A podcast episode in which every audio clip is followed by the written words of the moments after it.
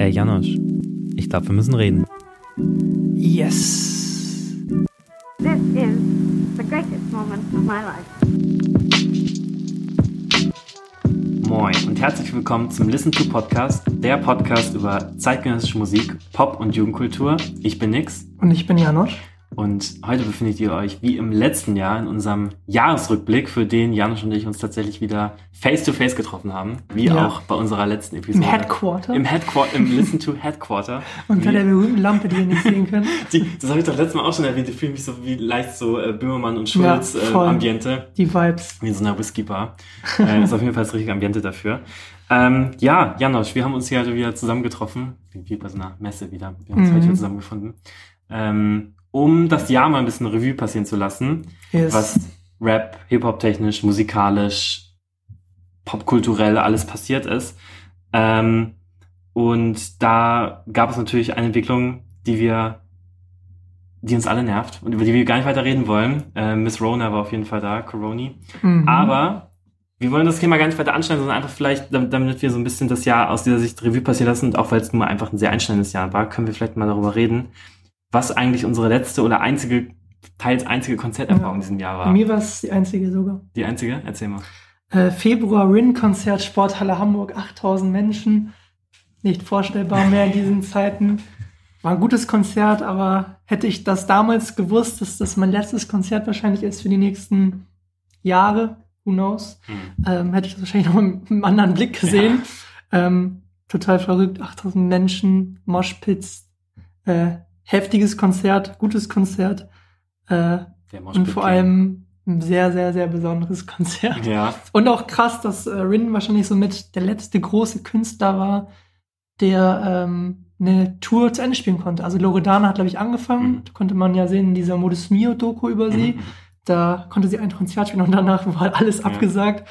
Und sonst haben ja auch alle geschoben und geschoben. Ja. Apache äh, hat ja innerhalb von ein paar Sekunden seine Tour ausverkauft. Alle großen äh, Hallen ausverkauft und muss das jetzt auch wieder schieben. Hoffentlich nächstes Jahr, wer weiß. War das das letzte Ring-Konzert der Tour? Oder kam da noch ein? Nee, nee, nee, ich meinte ähm, das letzte, die komplette durchgespielte Tour. Ah. Ich weiß nicht, ob es das letzte Konzert war, ich glaube tatsächlich nicht, aber ich glaube, es war schon eher zum, Ja. zum Ende dieser Tour und es war verrückt. Aber Ja. was ging denn bei dir noch so? Hast du noch irgendwas erlebt? Ja, also, also ich weiß noch, mein letztes Konzert war eigentlich für mich ein eher untypisches Konzert. Ich will, ich will mal behaupten, das wäre das wär ein Konzert gewesen, für das ich mir selber jetzt keine Karte gekauft hätte, ähm, wo man mich jetzt nicht unbedingt hätte antreffen mü- müssen oder wollen. Mhm. Aber dafür war es tatsächlich auch echt richtig gut. Ich war nämlich bei, bei Blond im, äh, im Lido in Berlin.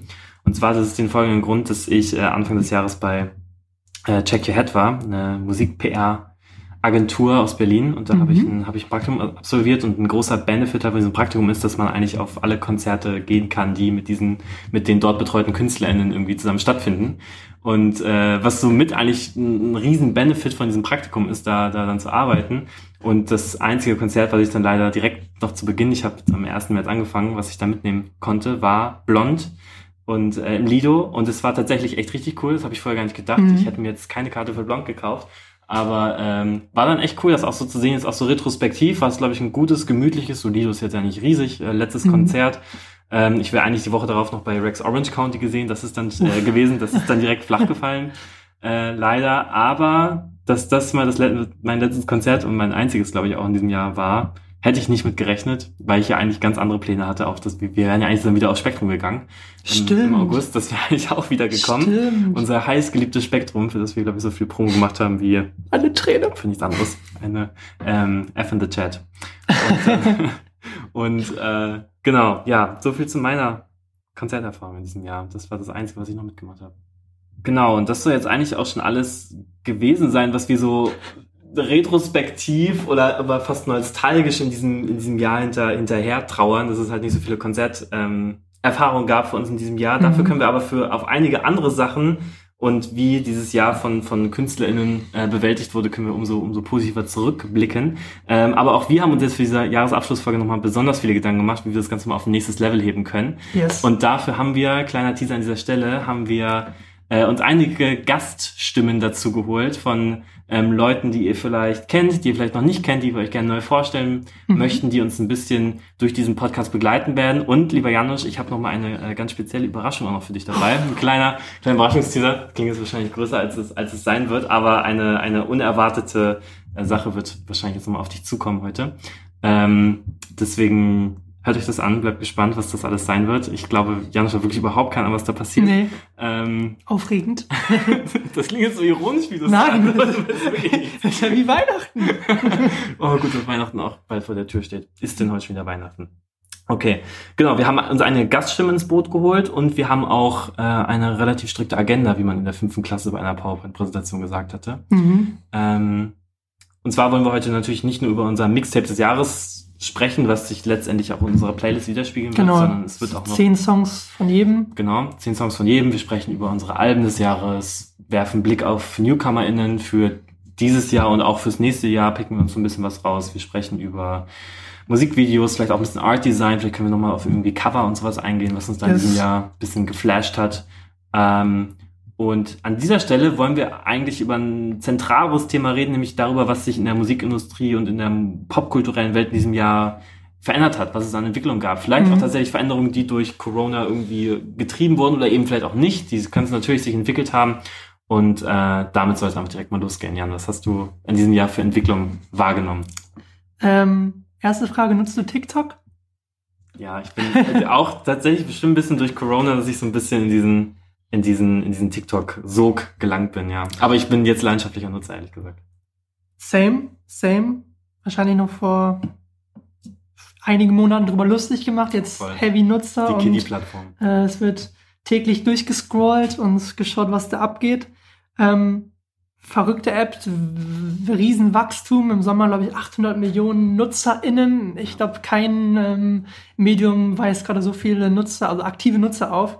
Ähm, und auch super prägend für die Musikindustrie, wenn man sich mal anschaut, was da passiert ist. Ich glaube, es gibt diese berühmten Beispiele wie Lil Nas X, der Mhm. da mit dem Old Town Road ähm, Ja. Song komplett durch die Decke gegangen ist oder auch ein Tusi Sled von Drake mit dem Tanz. Ähm, auch äh, sehr, ja, besonders, wie denn eine App ähm, ja die Musikindustrie nochmal auf die andere Seite hebt, sage ich mal. Und natürlich gibt es auch deutsche KünstlerInnen, die äh, davon Gebrauch gemacht haben. Glaube ich, ganz vorne mit Loredana, die ähm, in der Quarantänezeit ähm, zu ihrem Song Du bist mein aufgerufen hat, äh, dass Fans doch ähm, kleine Snippets schicken sollen, beziehungsweise kleine Videobeiträge. Und diese Videobeiträge wurden dann in das finale Musikvideo eingebaut.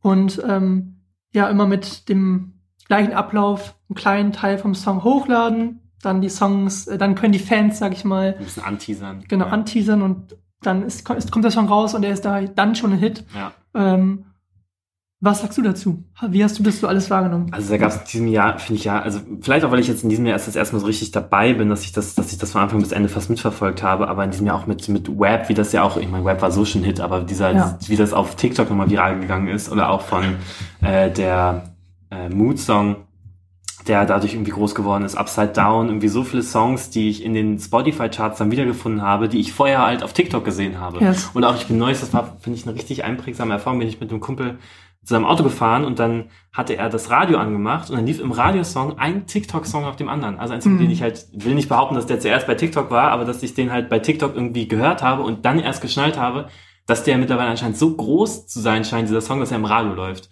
Das war zum Beispiel bei dem Mood-Song so, den habe ich, als ich den bei TikTok gesehen habe, dachte ich ehrlich gesagt nicht, dass der, habe ich nicht an Radio gedacht.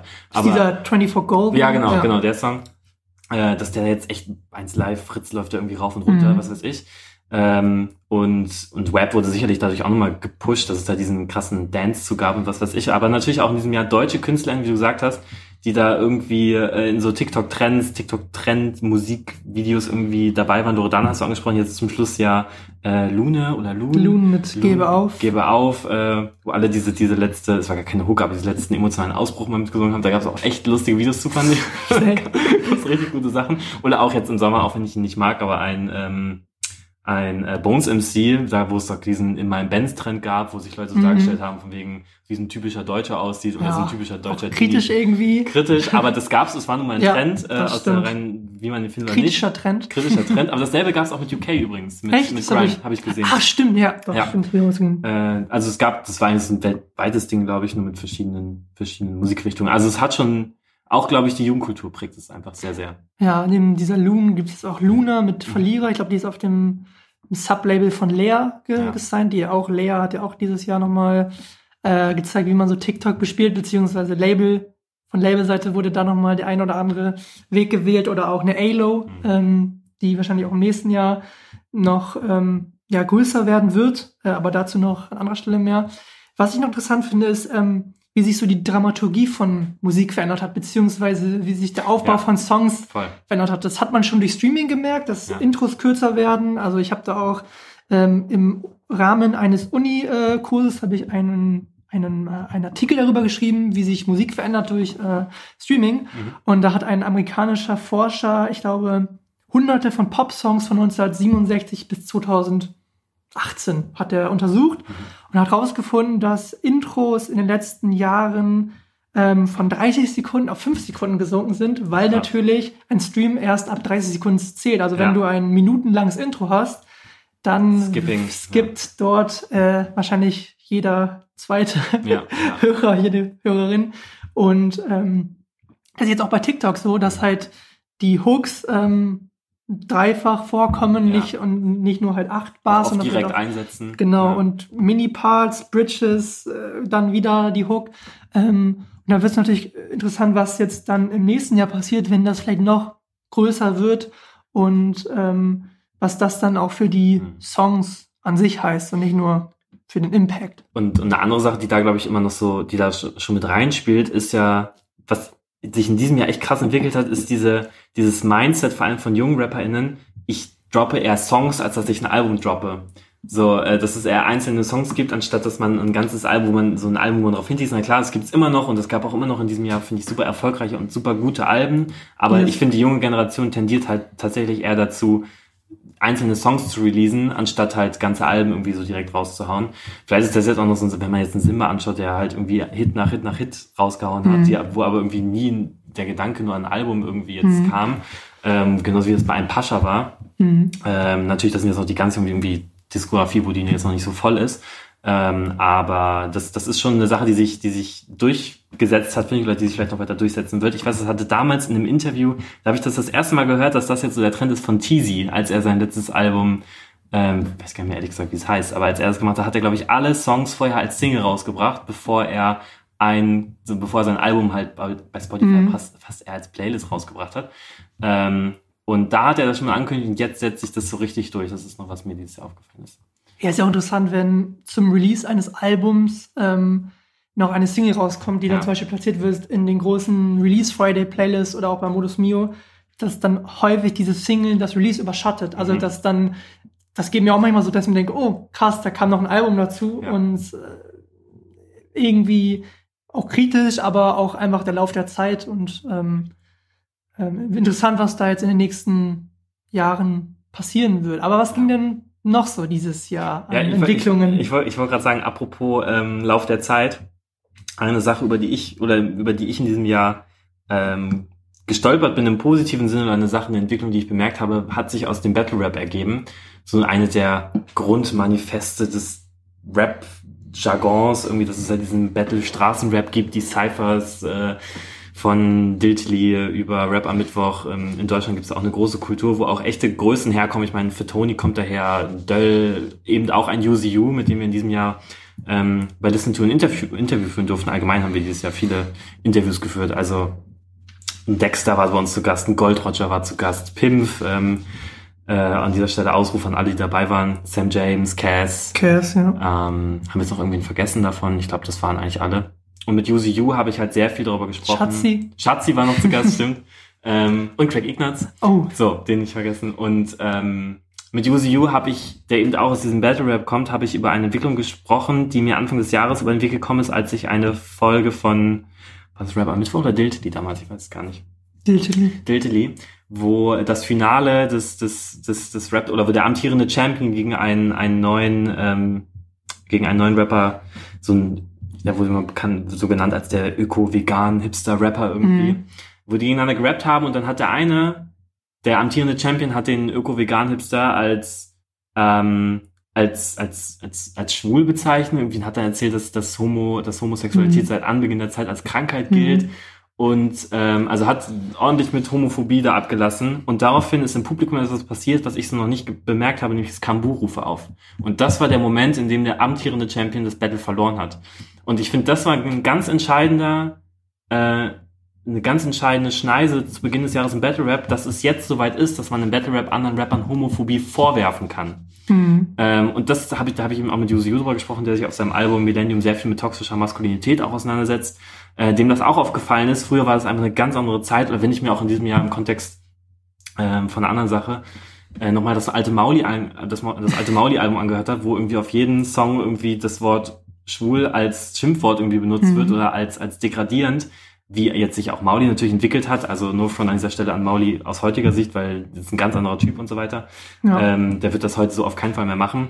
Ähm, aber wie doch einfach sich Rap auch so mit der Zeit entwickelt hat, das fand ich eine krasse Bemerkung. Auf der, oder habe ich, habe ich halt stark bemerkt. Dann wiederum auf der anderen Seite, dass im Sommer ähm, das neue Bones MC Album rauskommt und er auf seinem, in seiner, in seiner Hook ganz offen das Wort Schwuchtel benutzt, so. Und das auch noch nicht in irgendeinem anderen zurechtstellenden Kontext und von wegen, er hat das gar nicht so Mhm. gemeint, sondern er meint es genauso, wie er es gesagt hat. Und das einfach für mehrere Wochen, ich glaube bei Shots Fire war das, ähm, den, den, der Track auf Platz 1 der Spotify-Charts ist so. Das hat mich wiederum dann so abgefuckt, dass es da anscheinend eine so unreflektierte Masse gibt, die hinter diesem Rapper steht, die Mhm. das halt nicht checken, wie problematisch das eigentlich ist. Yes. Es ist halt das Ding in uns- unserer Bubble, ähm, es ist das Ja. Thema gewesen und ähm, wahrscheinlich haben einige Medienhäuser gesagt, wir canceln 187 und das war ja schon Ja. davor der Fall und auch dann in Jamule, einem anderen Thema, Ja. aber äh, es ist halt der durchschnittliche Hörer, der bemerkt das nicht in der Form, weil meistens wird sich dann mit dem Thema nicht auseinandergesetzt und nach, nach zwei Wochen ist das Thema auch wieder vergessen. Ja. Ähm, was gefährlich ist natürlich so ein bisschen, wenn du 13, 14, 15 bist und diese Texte hörst, dann baut es ein Weltbild auf, was du dann auch mit dir rumträgst, was sich vielleicht ändert, hoffentlich ändert, Ja. aber ähm, was dann doch erstmal da ist.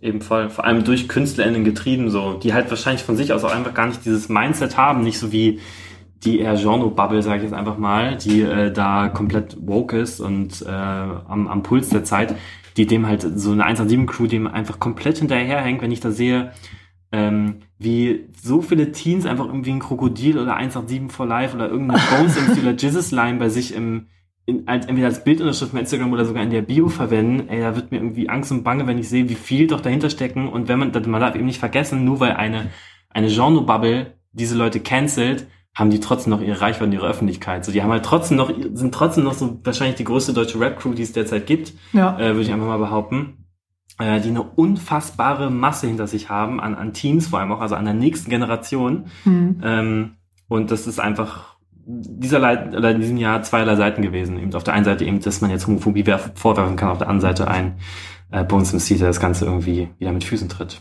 Ja, Aber ein Song, der dann nochmal ein Lichtblick war, war ein Song, den du mir nochmal speziell empfohlen hast, und zwar der echte Männer-Freestyle von Zugezogen Maskulin. Ähm, ich würde, glaube ich, sagen, dass wir in diesem Zusammenhang erstmal unsere ersten Gäste mit ins Boot holen. Und zwar sind es Erik und Jan vom Podcast Favorite Worst Cast. Ähm, und sie sprechen in ihrer Voice-Memo auch über das Album von Zugezogen Maskulin. Aber jetzt hört ihr erstmal den beiden Jungs zu und danach melden wir uns wieder. Hallo, hier sind Jan und Erik vom Favorite Worst Cast. Wir machen immer Album-Reviews das ganze Jahr über und Listen2 hat uns gefragt, welche Alben uns besonders dieses Jahr beschäftigt haben. Da erstmal vielen Dank an Janosch und Nix für die Frage und dafür, dass wir hier mitmachen können. Wir haben uns zwei politische deutsche Rap-Alben ausgesucht, einmal von ZM und einmal von Der Plot. Und Erik fängt an und erklärt erstmal, was am ZM-Album so toll war dieses Jahr. Ja, wer uns kennt und weiß, was für riesige zugezogen maskulin Fans wir sind und wie sehr wir beide Vorgängeralben abgefeiert haben, kann sich ungefähr vorstellen, wie groß die Vorfreude und die Erwartungen an ein neues ZM-Album gleichermaßen waren, es natürlich immer eine schwierige Kombi ist. Also erwartet man zu viel, erwartet man als Fan was Bestimmtes, Gewohntes, was die Band selbst gar nicht reproduzieren kann oder will äh, hat sich seit dem letzten Release vielleicht auch der eigene Geschmack verändert. Und genau in dieses Loch voller Fragen und in diese Vorfreude hinein droppte dann Exit als erste Single und hat eigentlich genau das Richtige gemacht, nämlich altbekanntes und unerwartetes vereint, minimal vor den Kopf gestoßen, sage ich mal, und vor allem genau diese Fanerwartungen und den damit einhergehenden Druck im Text selbst angesprochen. Also, dass Testo in dem Part sagt, wie wollt ihr mich haben? Wie soll ich mich verbiegen? Und sie eben genau das als eine von vielen Gründen aufzählen, auf ungewohnt ernste Art, warum sie sehr ermüdet sind von diesem ganzen Musiker-Dasein und dem ganzen Drumherum und das halt auf der ersten Lead-Single zum Album, die ja sonst immer die Funktion hat, aufzuhypen und zu sagen, hey, wir sind zurück und haben richtig Bock. Und ZM liefern einfach stattdessen diese sehr ehrliche Antithese dazu, die mich nicht direkt zu 100% abgeholt hat, aber das Interesse auf den Rest des Albums eben umso größer gemacht hat. Was mich aber sehr heiß aufs Album gemacht hat, schon im Vorfeld, war die gleichzeitige Ankündigung, dass A zum J einen Großteil des Projekts produziert und als Executive Producer daran beteiligt ist, was für mich halt zwei erstmal nicht so nah beieinander liegende Fanwelten vereint hat und dann auch letztendlich auf dem Album sehr gut funktioniert hat, weil zehn Jahre Abfuck ist durchgängig fantastisch produziert und deckt eigentlich alle bisher dagewesenen ZM-Facetten ab mit vielen harten, düsteren Beats, die aber eben diesen hörbaren A zum J Twist mitbringen, der das Album nochmal soundmäßig in eine andere Richtung drängt als die beiden vorigen, aber eben auch nicht zu weit weg. Und genauso ist es eben auch mit den Texten von Test und Grimm.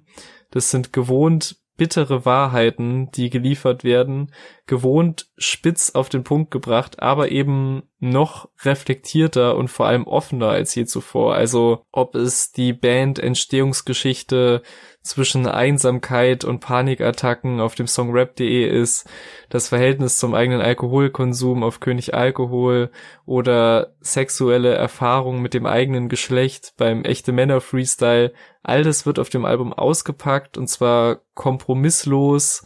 Es werden Tabus gebrochen ohne Rücksicht zu nehmen, dass es manchen vor den Kopf stoßen wird. Und wegen all dieser Dinge hat mich das Album wieder zu 100% abgeholt wie die beiden Vorgänger. Aber vermutlich gerade weil es so wenig Rücksicht auf Fanerwartungen und eigentlich alles andere genommen hat. Auf Biedermann und Brandstifter haben der Plot einen ganz anderen Ansatz gewählt. Sie sind in verschiedenste politische Ansichten und gesellschaftliche Blickwinkel auf die aktuelle Situation in Deutschland und auch in Europa. Sie sind da in verschiedene Rollen geschlüpft und füllen diese sehr lebhaft aus und das auch sehr oft sehr ungeschönt. Das wirkt an manchen Stellen vielleicht etwas verschreckend, aber das ist, denke ich mal, genau die Wirkung, die sie erzielen wollten. Zum Beispiel, wenn es dann eben in die rechte Richtung geht, wenn es nationalistische Gedanken gibt. Sie schaffen es aber immer wieder, trotz des Reinschlüpfens in Rollen, diese Gedanken so dermaßen genau darzustellen, dass man als Hörer das Ganze reflektiert und eben Antworten auf die Fragen, die das Album stellt, kommen einen im Sinn und man bekommt das Gefühl, dass man eben auch Gegenseiten, die man sonst vielleicht politisch komplett verachtet, zumindest versteht und zwar nicht so, dass man sie nur versteht und sagt, ja, so ist das richtig, sondern dass man sie versteht und dass man die Sachen weiterdenkt und vielleicht Antworten für diese Menschen findet. Und dementsprechend finde ich das Album so wichtig, da es als eine Art Dialog zwischen verschiedensten Seiten gilt, aus meiner Sicht, weil man eben das Verständnis bekommt, wie andere politische Sichtweisen funktionieren, wo die Fehler der anderen Sichtweisen sind. Und auch wenn es sehr heikel war, das so anzugehen und das bestimmt manchen aufstößt, gerade als Gesamtkonzept funktioniert das wunderbar, da es eben diesen ersten Track die Triggerwarnung gibt, mhm. die einen verstehen lässt, dass sie nur in Rollen schlüpfen und man trotzdem immer wieder auch in kleinsten Zeilen nochmal die wirkliche Gesinnung der beiden findet. Also das kommt schon durch, aber trotzdem schaffen sie es eben in andere Rollen zu schlüpfen. Und das alles ist, obwohl es ein politisches Album ist und politische Alben dazu neigen, nicht sonderlich schön zu klingen, ist es fantastisch produziert. Es ist sehr stark sowohl auch äh, was Hooks angeht, als auch was die Strophen angeht. Es sind sehr viele Kniffe drin, die Spaß machen und es ist eins der rundesten Alben dieses Jahr und deshalb ein, eine große Empfehlung meinerseits ja, beide Alben große Empfehlungen, andere Ansätze, sehr unterschiedlich, aber wahrscheinlich die zwei, zumindest was das politische Feld angeht, wichtigsten Alben dieses Jahres. Äh, wir möchten nochmal Danke sagen. Wir haben zu beiden Alben auch eine Review gemacht, also wer da noch mehr hören möchte, der kann das gerne machen. Und dann viel Spaß weiterhin mit dem Jahresrückblick. Ciao. Tschüss. Lieben Dank an äh, Jan und Erik vom Favorite Worst Cast. Wow, Jungs, ihr habt da wieder mal äh, sehr, sehr deep gedived. Mein Nerdherz, es schlägt so Unser. Nerdherz, äh, unser Nerdherz, ey. dieser, diese Herzfrequenz. Ich hoffe, man hört sie durchs Mikro. Ähm, lieben Dank, dass ihr, lieben Dank, dass ihr dabei wart. Lieben Dank, dass ihr euch die Zeit genommen habt, da nochmal eine kleine Mini-Review zu machen zu den, zu den Alben, die auch auf eurem Kanal natürlich ähm, abhörbar sind. Und da äh, würde ich unsere Hörerinnen an dieser Stelle vielleicht einfach mal die Empfehlung aussprechen. Ist ähm, äh, Recommendation an dieser Stelle von uns. Ähm, Lasst tatsächlich. ein Abo und ein Kommi da. Lasst ein Abo und ein Däumchen wäre ein Träumchen. Ähm, genau. Äh, und wie das der Favorite Worst Cast gemacht hat, die haben das zugezogen maskulin Album in ihre Albenreihe des Jahres genommen und dasselbige ist bei mir passiert. Ähm, ich würde vorschlagen, Janusz, dass wir an dieser Stelle einfach mal unsere unsere Top-Liste mit den zehn besten Alben, glaube ich, jeder von uns hat zehn Alben rausgesucht, die, ähm, dass wir die vielleicht kurz anschneiden. Ich würde an dieser Stelle dann vielleicht, weil es thematisch eben gerade passt, mal mit dem zugezogen maskulinen Album 10 Jahre Abfuck starten. Was mich in diesem Jahr so krass in diesem Album begeistert hat, war auch die ganze, äh, wenn man auch noch mal mit einer anderen Perspektive drauf schaut, die ganze Promo darum. Ich meine auch dieser, dieser Podcast, der in Zusammenarbeit mit Diffus entstanden ist, wo sie halt, glaube ich, in zehn Folgen jeweils ein Ja. Jahr, über das sie sprechen, nochmal Revue passieren lassen, ähm, was das, ich finde das Promo-Level auch nochmal auf ein neues, auf eine neue Ebene Mhm. gehoben hat. Das ist natürlich so nerdig für alle Fans, die sowieso Fans sind, äh, die sich das vielleicht dazu, die sich das dazu gegeben haben, wo sie auch, wo, wo Grimm und Testo da über super spannende Ereignisse reden, so wie sie damals ähm, am Brandenburger Tor gespielt haben und dann Mhm. da irgendwie wurden sie sogar ausgebuht, ich weiß gar nicht mehr genau. Also voll die spannenden Einblicke äh, in deren in deren in den Gedanken auch Testo, der sowieso dieses Jahr sehr sehr viel um, oder der sehr umtriebig war auch im Bereich, ähm, dass er der war jetzt neues erst in der, in der Doku zu zu Rechtsextremismus, wo er dann am Ende der Doku auch nochmal einen Song spielen durfte von 10 Jahre Abfuck. Ich glaube, sie haben Tanz auf dem Vulkan gespielt, wo es auch viel darum geht. Ähm, einfach ein sehr, sehr nices Game drumherum um dieses Album gebaut und das noch in ein sehr, in ein sehr nices Umfeld eingebettet. Und fernab davon, dass die, dass die Songs an sich, finde ich, sowieso super hörbar sind, da ist echt von allen Facetten alles was dabei. Ähm, super, teils bizarre Beats, die teils sogar destruktiv sind irgendwie für den Song, wenn es eine brachiale A zum J-Produktion ist. Ähm, Sachen, die sich komplett beißen, ähm, aber super, super spannend zu hören. Das ist sicherlich nicht für jeder, für jedermann, für jede Frau was, aber mich hat's total beeindruckt. Ähm, ich kann da gar nicht so viel zu sagen, weil mich hat, hat die Produktion in erster Linie geflasht und ich habe das Album dazu zu wenig gehört, dass ich jetzt da umfassendes Fazit machen oder abhalten könnte, wie ihr das jetzt gemacht habt. Deswegen würde ich vielleicht mal ein anderes Album in den Raum werfen, was mein liebstes Album tatsächlich war in diesem Jahr und das, davon bin ich selber, selber sehr überrascht und zwar ist es Golem von Tarek KZ. Gleich zu Beginn des Jahres. Ja. Also dieses Album hat mich das ganze Jahr begleitet, kam natürlich auch am Anfang raus, konnte mich so auch begleiten.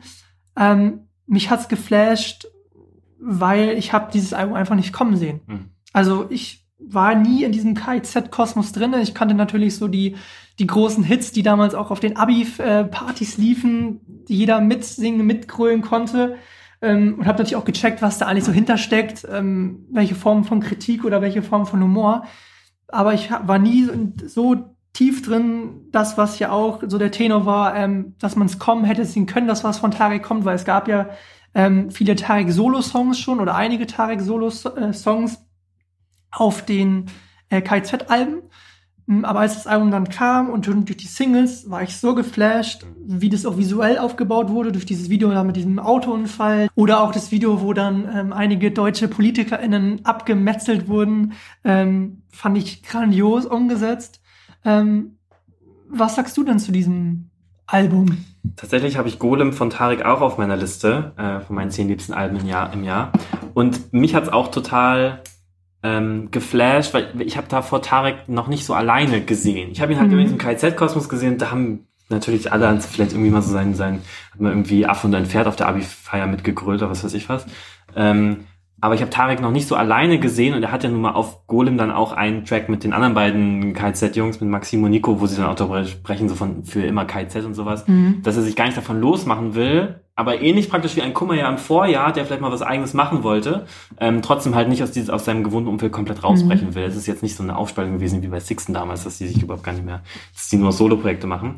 Hat man jetzt auch zum Ende des Jahres wiederum gesehen, als dann dieses, dieses Tape Out of Nowhere kam von, von den ganzen KZ-Jungs. Ja. Ähm, aber nochmal jetzt zu Golem, da hat mich auch einfach die Struktur im Album, die Facettenhaftigkeit, die Ja. Vielseitigkeit komplett äh, überrascht, wie Tarek auf seinem letzten Song auf Frühlingstag nochmal komplett emotional alles runterfährt. Das hat mich so, ähm, das hat mich so, oder so ein Seelenstrip, die es Mhm. praktisch irgendwie macht, das hat mich, das habe ich so auch nicht kommen sehen. Dazwischen dann wieder hier so Songs, ähm, oh, wo es in der Hook ist mit dem Friedhof, irgendwas mit Stirb.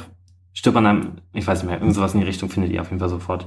Ähm, wo es dann, wo die Hook einfach so richtig geschrien ist, brachial davor, kaputt wie ich, der auch irgendwie so ein bisschen fast melodischer daherkommt, wo Oder er so ein Bang auf Bang, diesen- ja, auch nochmal in diese Richtung gehen. ähm, also eine super, super Facetten, facettenreiche Struktur, die mich auch komplett das Jahr aber begleitet hat. Und äh, ja. Und trotz dieses Facettenreichtums ein super rundes Ding. Ja. Also ich finde, er bricht viele Genres, aber kreiert trotzdem so seinen eigenen ähm, Soundkosmos. Sind ja auch super viele Produzenten dran beteiligt gewesen. Also Ja. Basasian, The Crates, ähm, G Futuristic, Mhm. Drunk Masters und als Executive äh, Philip Hoppin an dieser Stelle nochmal zu erwähnen. Also der, der echt mit ihm zusammen ein super rundes Ding äh, kreiert hat.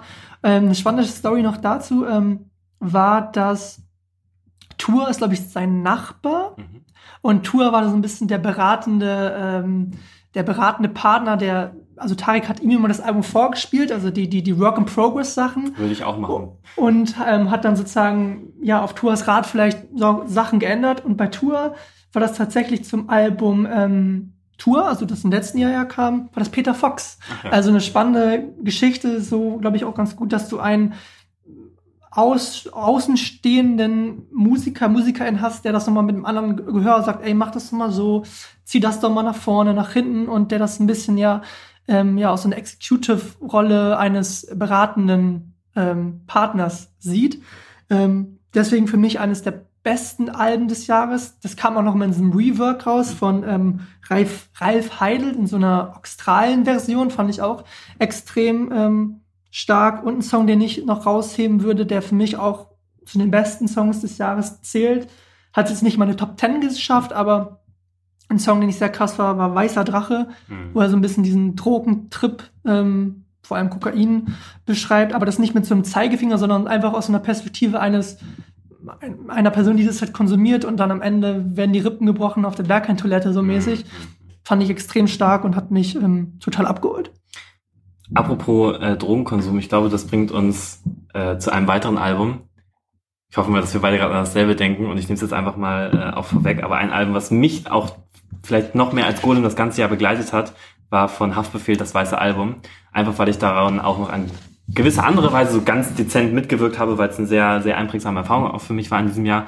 Das äh, Haftbefehl ist seit nach fünf Jahren, nach fünf Jahren glaube ich jetzt wieder da gewesen und hat äh, sein neues Tape nach äh, Russisch Roulette oder sein, äh, sein Einzeltape nach Russisch Roulette veröffentlicht, nach dem legendären Banger, komplett executive produced von Basar. Ich glaube, es kommt noch dieses unzensiert Mixtape, Stimmt, ja. aber dann das letzte offizielle Ja. Album, da hast du recht. Ja, voll. Und ähm, ey, das hat mich so weggebrettert. Ich war so, ich war, glaube ich, lange nicht mehr so hyped auf ein Album. Mhm. Ähm, in diesem, das, die, die, die, wie auch das angekündigt wurde mit diesem Bollon-Song und das, das Video dazu und wie das einfach immer ein höherer Hype war. Ich weiß, dass das Album wurde auch nochmal um zwei Monate nach hinten verschoben, als Ja. dann gerade das mit, mit äh, Corona losging.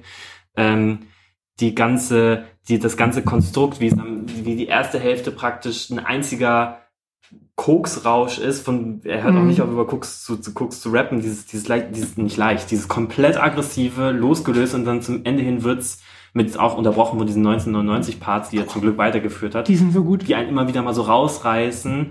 Ähm, es ist einfach so eine geile Struktur, auch die Features, die er gewählt hat, äh, dass da eine Shireen David drauf ist, äh, bolder Move auf jeden Fall.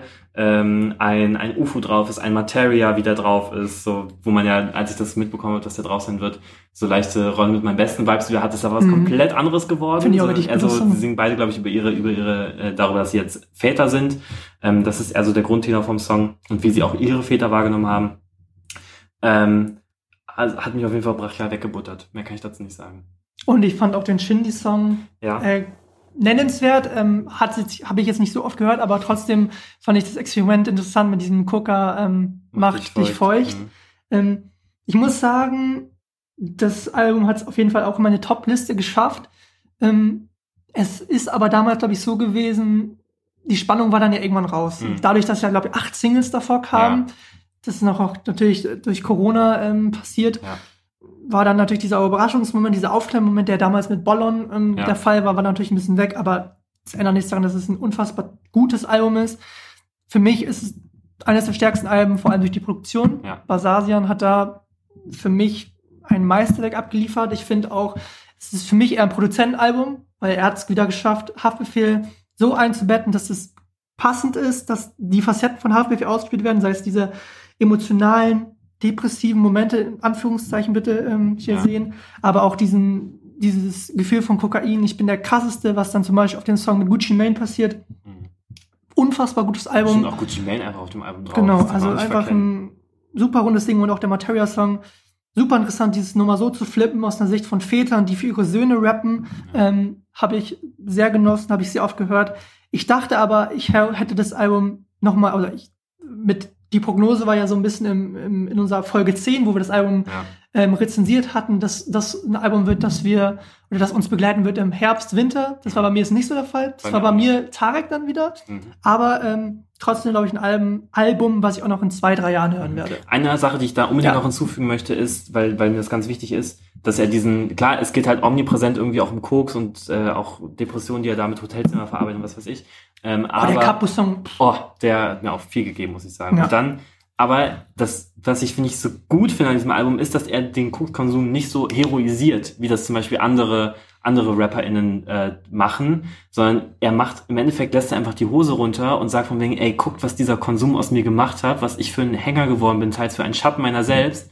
Junge, seid, oder Leute, seid nicht so dumm und macht es so wie ich. So, sondern es ist halt, es ist halt nicht dieses Heroisieren von wegen, oh, klar, die ersten Songs wirken halt ganz krass so, äh, aber dadurch, dass es am Ende hin halt so krass düster wird, wird das wieder komplett eingefangen. Und natürlich hat das irgendwie so zwei Seiten. In dem Moment mag das irgendwie ein Rausch sein und man hat nun mal einen Rausch, um sich zu berauschen. Aber es gibt eben natürlich auch die Kehrseite, die da Mhm. wesentlich höher gewichtet werden sollen, die auch, finde ich, auf dem Album total rauskommen. Wenn man natürlich nur die ersten drei Songs hört, bis Koga macht die feucht, okay, gut, dann verstehe ich, dass man das, dass man Eindruck hat, dass, dass Mhm. da das heroisiert wird. Aber wenn man sich die, wenn man sich die Zeit nimmt, mal diese gesamte Geschichte nachzuverfolgen, dann ist es halt echt ein Song oder ein Album, wo er halt die Hosen runterlässt und sagt, werdet nicht so wie ich, Leute. Mhm. Auch äh, Haftbefehl hat den weißen Drachen geritten. Richtig. Ähm, und auch eine Person, die ähm, im letzten Jahr ein Album gedroppt hat, auf der es auch viel um den um die Folgen von schwerem Konsum, das war Sarah Kid, Mhm.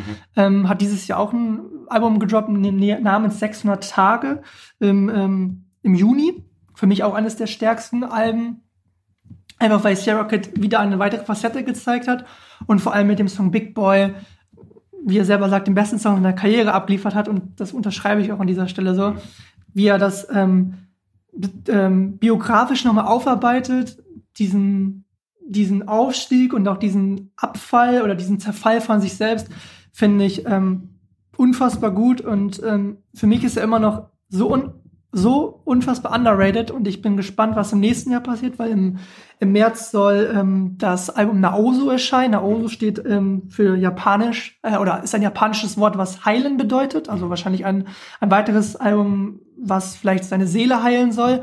Und es wurde angekündigt, dass es das erste richtige ähm, Album ist, was keine Kompromisse eingehen soll. Also wo es eine richtige Promophase dazu geben wird, wo es Interviews dazu geben wird, wo es Videos dazu geben wird. Und da gab es ja jetzt auch den ersten ähm, Vorgeschmack äh, letzte Woche. Der, das war auch Ja. ein super, super starker Song. Und ähm, ich hoffe, dass Kid einfach so weitermacht, wie er es jetzt in den letzten Jahren gemacht hat und vielleicht dann endlich das Hack bekommt, was er verdient hat, weil er ist, glaube ich, schon einer der Artists, der einen großen Teil der Generation um Edosaya, Kinda Grey mit ähm, inspiriert hat oder mit gefördert hat. Und deswegen finde ich, hat er auf jeden Fall, ja, würde ich mich freuen, wenn es so weitergeht, Ja. wie es Dass er auch, dass er auch nicht mehr nur seinen Hack mit hier Kopfwiller und was weiß ich was verdienen muss, was er ja einfach nicht mehr ist. Das war ein anderer Sierra Kid, Mhm. äh, komplett damals, und dass er auch mit seiner modernen, oder mit seiner heutzutage modernen Mucke, ähm, dass er damit seinen Hack macht. Äh, genau, ich kann das eigentlich im Endeffekt nur unterschreiben, was du sagst. Ich habe das Album tatsächlich nicht so krass viel Mhm. hinter, hintereinander weggepumpt, so einzelne Songs immer wieder, aber ich sehe das komplett, dass Kid einfach ein krasser Artist ist und viel, viel äh, rausbringen. Super supportive ist auch, super humble auch einfach. Ähm, Sehr humble, ja. Für seine ganze, für seine ganze Umwelt einfach ein, ein guter Mensch, glaube ich. Und ähm, ja, Album auf jeden Fall. Und was einfach schon das achte Release. Ja, das ist auch Und, krank. Also was ähm, der für ein Output hat. Gerade mal 24, also das, da weiß man, wenn die, wenn die Rate so bleibt, was dann in fünf Jahren Ja. der Fall sein wird. Äh, apropos krasser Output. Ich weiß nicht, ich wollte es doch sagen. Apropos krasser Output. ähm, lass uns über eine Künstlerin sprechen, ähm, die in diesem Jahr einfach zwei fucking Alben rausgebracht hat. Zwei gute Alben. Zwei gute fucking Alben. Nicht nur, wo, wo ein Album schlechter ist als das andere, sondern beide Mhm. so ihren Stellenwert haben. Beide komplett unterschiedlich sind, finde ich. Ähm, Ja. Aber ähm, ja, lass uns einen Namen dich benennen, lass uns über Haiti reden Mhm. an dieser Stelle, äh, die jetzt in Berlin wohnt, im Wedding, glaube ich sogar. Und ähm, erst ihr Album, Six Five. ja, erst ihr Album Sui Sui rausgebracht hat, Mhm. ähm, was finde ich unfassbare Singles drauf hatte, ähm, auch wo sie, Ja. wo sie tatsächlich, auch wenn sie sich an diesem einen Song auch nochmal so ein bisschen an diesem, was ich ja immer so ein bisschen hate, dieses Afro-Trappige so ein bisschen bedient hat, Mhm. äh, aber das finde ich da irgendwie Du meinst äh, Lala? ich Ja? meine Toulouse. Ich mein Ach, du Toulouse. meinst- ah, Ja, okay. ich meine Toulouse, Okay. wo dann auch das französische Feature drauf ist, auch nices kulturelles Crossover irgendwie. Stimmt, stimmt, stimmt. Ähm, von Albi X, glaube ich. Mhm. Ähm, super spannende Kombination. Ich kann mir tatsächlich, ich würde mir jetzt auf diesem Album nicht jeden Song anhören, aber es ist Mhm. halt schon Cherry-Picking. Also ich sehe halt da viele Kirschen, die ich mir so rausnehmen kann, die auch in meinen Wort, Playlisten... Cherry-Picking. Cherry-Picking, genau. Die ich mir da so rausnehmen kann und die ich auch bis heute noch höre. Einer davon Toulouse über einen anderen Song, über einen anderen Song von dem Album spreche ich später noch bei meinen, äh, bei meinem Mixtape des Jahres. Und das andere Album Influencer, das jetzt irgendwie, also irgendwie so eine Nacht- und Nebelaktion war. Ich weiß noch, wie sie in der, in der Episode von Die wundersame Rap-Woche war zu Gast und da neben dieser oder in dieser Episode alle Mhm. Sachen mit ihrem Label abgesprochen hat zu ihrem neuen Album und welche Songs drauf kommen, welche nicht.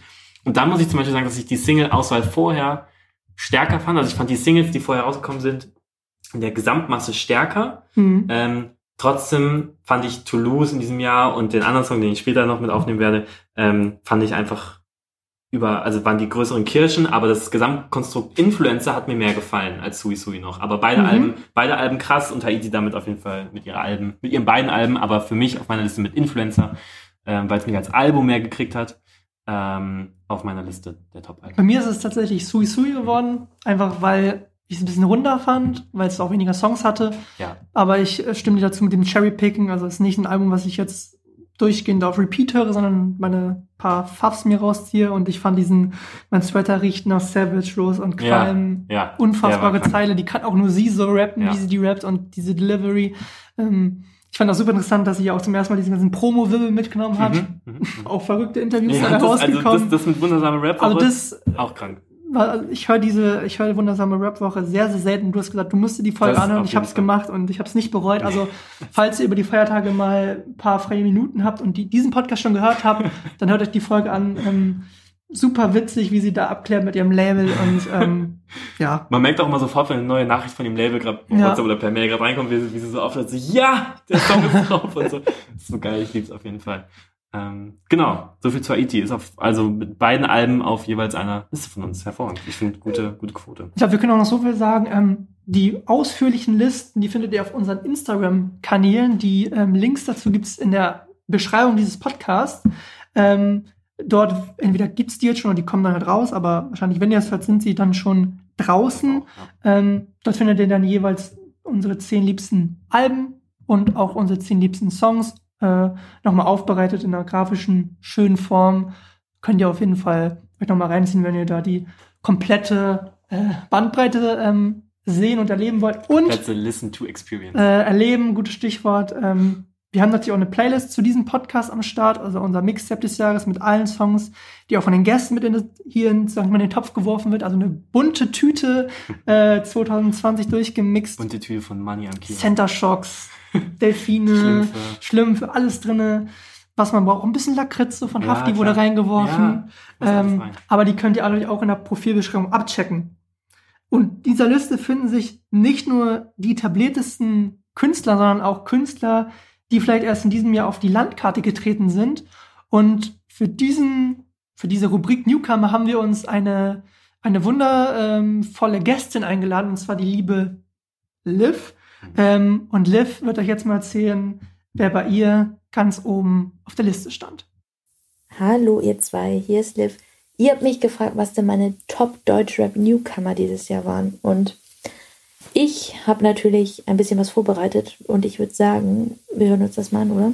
Was die Deutschrap Newcomer anbelangt, war 2020 für mich persönlich ein relativ krasses Jahr. Also es gibt einige Künstlerinnen, für die 2020, glaube ich, wirklich das Jahr schlechthin war. Beispielsweise Paschanim, Simba oder auch Laila. Also alles drei wahnsinnig talentierte Artists. Ich habe außerdem ähm, für mich persönlich noch Künstlerinnen entdeckt, die auch 2020 quasi aufgekommen sind und bei denen ich mir dann aber auch vorstellen kann, dass sie im kommenden Jahr wirklich endlich die verdiente Aufmerksamkeit der Öffentlichkeit bekommen. Und zwar, ähm, genau, würde ich auf die jetzt auch gerne den Fokus setzen. Ich habe mir hier jetzt eigentlich eine ewig lange Liste geschrieben ähm, von mit Namen, die ich gerne vorstellen wollen würde, habe mich dann jetzt aber doch dazu entschlossen, alles noch mal ein bisschen einzugrenzen, weil das würde sonst den absoluten Rahmen sprengen. Genau, und deshalb habe ich mich jetzt einfach für meine Top 3 entschieden, wobei das jetzt auch kein wirkliches Ranking unter diesen drei ist, sondern das ist einfach nur eine Aufzählung von Artists, die es mir wirklich angetan haben dieses Jahr. Genau, einer meiner Favoriten in 2020 ist definitiv Los Berlino. Ich finde, das Spannende an ihm ist, dass er wirklich aus dem Nichts gekommen ist. Er war auf einmal da und man hatte aber trotzdem das Gefühl, dass er schon immer dazugehören würde. Und was ich an ihm schätze, ist einfach, dass er immer sein Ding durchzieht. Also der macht wirklich nur das, worauf er Bock hat. Er versucht sich auch gar nicht an irgendjemand anderen anzupassen, sondern ähm, ja, versucht sich auch nicht mal wirklich an dieses Deutschrap-Ding zu klammern, sondern nimmt wirklich jeden Einfluss aus allen anderen Genres, die er bekommt und versucht, die mit zu verarbeiten. Und das finde ich einfach super interessant. Lyrisch ist er meiner Meinung nach auch sehr begabt und auch was das Visuelle angeht. Also er hat einen absolut starken Blick für Ästhetik, wenn man sich mal die Videos anguckt. Also das ist wirklich der Wahnsinn. Und ich glaube, dass da 2021 noch einiges auf uns zukommt und da bin ich echt mal gespannt. Dann gibt es für mich noch den Rapper Khidir aus Saarstedt, das ist in Niedersachsen. Der hatte zum Beispiel seine Single Shuya Habib. Wahnsinnig starker Track, der lief bei uns, also bei Freunden und mir wirklich rauf und runter. Und ich bin mir auch ziemlich sicher, dass da 2021 noch einiges kommen wird, weil er hat auf jeden Fall schon mal den besten Support im Rücken. Er ist bei Enno im Label, also in dem Fuchs-Label gesigned und das ist ja das Unterlabel von Qatar, also da ist er auf jeden Fall gut aufgehoben und schon mal in bester Gesellschaft. Und wenn man sich mal überlegt, der ist wirklich noch sehr jung, der Typ, und knallt jetzt schon solche Songs raus. Also da kann eigentlich nur noch starkes Zeug kommen. Ja, ich bin auf jeden Fall mal sehr gespannt. Dann haben wir zum krönenden Abschluss noch die Rapperin Tara. Die kommt aus Berlin, hat jetzt Anfang Dezember ihre dritte Single veröffentlicht und ich glaube, die könnte wirklich Shirin David, ähm, Loredana, all den Damen oben an der Spitze wirklich Konkurrenz machen. Die hat eine Wahnsinnsattitüde, sehr authentisch, ähm, absolut Feuer. Das war jetzt natürlich, wie gesagt, eine sehr, sehr kleine beziehungsweise sehr kompakte Auswahl an meinen Top-Newcomern. Natürlich gibt es noch viele andere Artists, die wirklich abgerissen haben dieses Jahr. Ähm, ja, wie sieht es denn bei euch aus? Wer stand denn bei euch ganz oben? Lieben Dank an, an Liv an dieser Stelle. Liv ist äh, Redakteurin bei Blockbeats und bei Bedroom Disco, also deckt echt ein breites Spektrum ab von, von Rap, Urban bis hin zu äh, Indie-Bands und, und, und auch so Bedroom-Pop-Sachen. Ähm, da ist Liv auf jeden Fall eine sehr, sehr gute Ansprechpartnerin. äh, lieben Dank, dass du dabei warst, liebe Liv. Und lieben Dank für deine, für deine Newcomer ähm, of the Year. Los Berlino habe ich tatsächlich durch dich kennengelernt, weil du damals bei ihm oder ihn irgendwo verlinkt hattest. Da bin ich auf den gestoßen und seitdem verfolge ich Los Berlino auch komplett und äh, habe den voll auf dem Schirm und glaube auch, dass er nächstes Jahr nochmal, Ja. auch durch seine geile Ästhetik, der hat nochmal so eine Ästhetik, die mit dem Rest bricht, durch dieses Mhm. konsequente Pink, Rosa irgendwie, Ja. dieses Violett. Ähm, ist schon, ist schon stark, ja. Und vor allem auch durch das Signing jetzt bei Chimperator. Voll, stimmt, das wird jetzt erst bekannt, Mhm. ja, true. Ich fand auch den letzten Song, diesen Schritte-Song, Ja, fand ich Schritte, sehr, sehr, sehr stark. Also der hat mich wieder sehr abgeholt. Ja. Ähm, bin gespannt, was passiert und vor allem, wie ihr schon gerade gesagt habt, ist ein spannender Gegenentwurf nochmal zu all dem, was da so gerade passiert. Ähm, wen hatten wir denn letztes Jahr bei uns? In unserer Newcomer-Liste, wo wir gesagt haben, der hat es ja abgerissen und der würde vielleicht 2020 äh, auf der Karte alles nochmal umwerfen. Also, soweit ich weiß, Wen haben wir da genannt? War, war eins davon auf jeden Fall BHZ irgendwie. Also im Sinne von, dass die, glaube ich, dass Mm. unsere Prediction von dem Jahr davor wahr geworden ist. So, weil die hatten, glaube ich, dann Ja. 2019 so richtig ihren Durchbruch, würde ich mal irgendwie so sagen. Da war, Da haben sie auf jeden Fall nochmal Splash war- richtig haben- abgerissen. und und äh, auf dem Spektrum haben wir sie da ja auch gesehen. Ähm, die waren auf jeden Fall dabei. Hatten wir, hatten wir Simba dabei. mhm. Und Äh, wen haben wir noch? Simba Wer ist sein Kompagnon? Tapers Mafia-Mitglied. auch noch.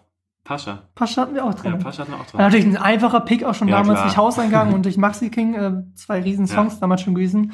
Aber könnte natürlich niemand ahnen, dass ähm, mit Angel Sippen und mit Airwaves, also Airwaves natürlich Ja. nochmal outstanding, ähm, so das Ding nochmal so geflippt wurde.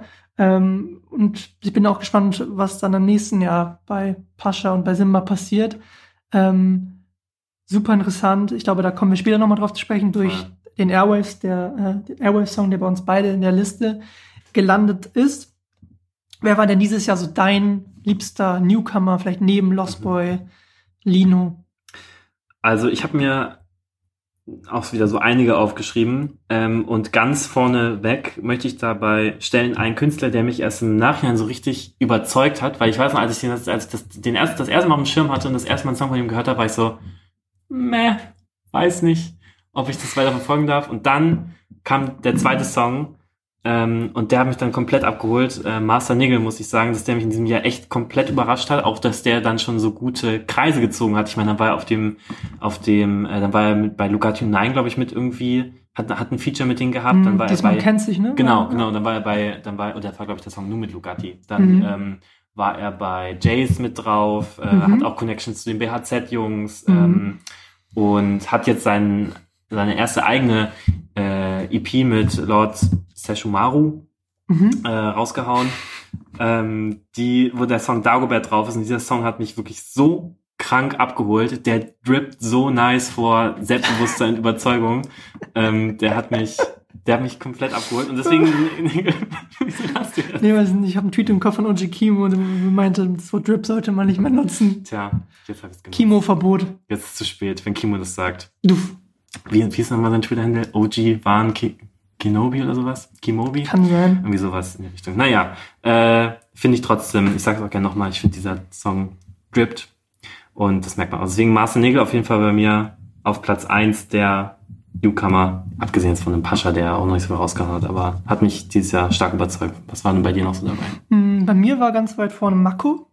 Durch noch- äh, zwei. Tapes, Ja. Lieb oder äh, Lieb es oder Lass es und aus dem Blog für den Blog. Marco hat euch Ähm, lieb. Marco hat euch alle lieb. Für mich sehr stark, wirkt super humble. Ich mag sehr die Skate-Ästhetik. Hm, Ich finde super interessant, was da im nächsten Jahr passieren kann und könnte. Ähm, Hat es auch in meine Top-Liste geschafft. Dann werde ich dazu nachher noch ein bisschen was zu sagen. Äh, eine Künstlerin, die ich noch super interessant war, fand, wo ich auch denke, dass nächstes Jahr noch mal einiges mehr passieren wird, ist Bad Moms J. Mhm. Ähm, Ja. Den Song Supernova finde ich so gut geschrieben. Also das ganze Team hatte echt eine 1A-Leistung abgeliefert. Ähm, auch das Video schön umgesetzt. Und im nächsten Jahr kommt wahrscheinlich ein Song zusammen mit Shirin David. Ui, Und der wird dann, glaube ich, kommt denn der Gossip her? Internet. das, Nein, das ist ist jetzt selber gesagt. Also es ist nicht so, dass man das irgendwie wegnet. Das hat sie gesagt im Interview. Ach so. Hat sie gesagt, ähm, auf die Frage, kommt was mit Shirin, hat sie gesagt, hm, mal sehen. Also es Mhm. klingt sehr danach und die supporten sich ja auch und Ja. sind, glaube ich, Fans voneinander und es passt ja auch voll zusammen. Eine Celine, fände ich, hat dieses Jahr nochmal mit dem UFO-Remix ähm, gezeigt, was sie kann, ob man sie jetzt mag oder nicht, aber trotzdem finde ich Trotzdem schön, dass eine neue Facette Ja. reinkommt. Ansu finde ich unfassbar stark ähm, mit diesem Tape assoziativ, heißt es, glaube ich, mit Ja. Bomberjacken, 9 to 5 oder jetzt der Song, der letzte Woche rauskam. Ich liebe auch die Beats, muss ich sagen, super, super stark. Ähm, Und ich habe hier noch einen Künstler, den werde ich aber für später aufheben, weil der ist mein liebster Song des Jahres und Mhm. auch einen Künstler, den habe ich erst dieses Jahr entdeckt. Ich habe noch zwei andere Newcomer auf der Liste, die ich unbedingt noch erwähnen will. Das sind zum einen ähm, der gute Irre, von dem ich jetzt echt l- länger nichts gehört habe, also von, von der, der länger kein Release hat. Und jetzt, Ende des Jahres, ist er Gott sei Dank auf einem Album, was für mich auch ein Album des Jahres ist. Wenn ihr übrigens da noch die anderen Alben des Jahres sehen wollt, dann guckt, wie gesagt, bei uns bei Instagram, da findet ihr alle zehn Alben von jeweils von uns, die wir dort aufgelistet haben, von Janus schön grafisch aufbereitet. Mhm. Ähm, und Irre ist auf dem Song Freitag mit Tony zusammen auf dem Dexter-Album. Und das ist das erste, was ich dann seit langem wieder fresh von ihm gehört habe. Ich weiß, dass er momentan im Studio ist und ich weiß, dass er momentan ein Album produziert und ich weiß, dass das auch nächstes Jahr rauskommen soll und ich hoffe, dass das super fett wird, weil ich finde auch mit diesem U8-Track, der hat mich Der so, stark. der hat mich so abgeholt Mhm. auch.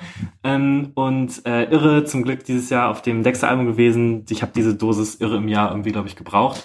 Ähm, auf jeden Fall für nächstes Jahr auf dem Schirm behalten. Äh, der Junge hat, hat auch richtig was drauf, nochmal ein anderer Vibe, aber ähm, ja, gönnt euch den auf jeden Fall. Ein anderer Rapper, den ich auch in diesem Jahr erst so richtig für mich entdeckt habe, weil ich weiß, ich habe, der ist jetzt nicht wirklich ein Newcomer, aber ähm, den habe ich in diesem Jahr erst so richtig für mich entdeckt. Ich weiß, dass ich einmal einen Song von ihm bei unserem Kickoff äh, rausgehauen habe. Und ähm, weil mir das damals überhaupt nicht gefallen hat und heute sehe ich ihn komplett anders, das ist Sergio. Irgendwie die, die letzten Tracks, Spaß, Verliebt und Leer jetzt auch, die sind von der Produktion, von den Texten, die holen mich komplett ab und er hat mich in diesem Jahr als richtig komplett abgeholt und ich weiß, dass da im nächsten Jahr das Album kommt Mhm. ähm, und da freue ich mich richtig krass drauf auf dieses Album und ähm, deswegen das Album auf jeden Fall diesen, diesen Künstler, auch wenn er wie gesagt kein Newcomer mehr ist, der hat schon ordentlich, ordentlich Songs gemacht, ähm, auf dem Schirm behalten bitte. Welches Song war das nochmal mit dem krassen Beat? War das Spaß? Mit diesem Der Unf- neue? Ja. Lea, Lea ist der neue. Lea, Der, Lea, sorry, Lea. Puh.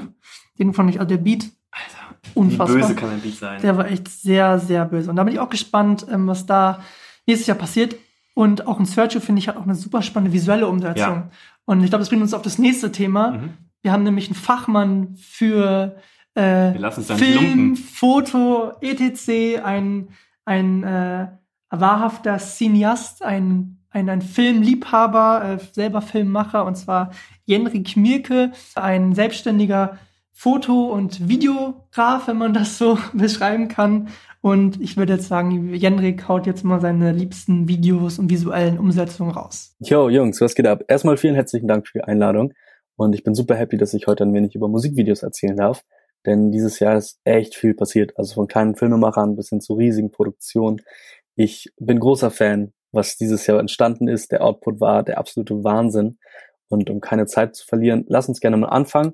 Ich habe mir ein paar Produzenten aufgeschrieben, die ich sehr, sehr cool finde. Ein paar Musikvideos, die auf jeden Fall nennenswert sind und eine kleine Top 3 von mir.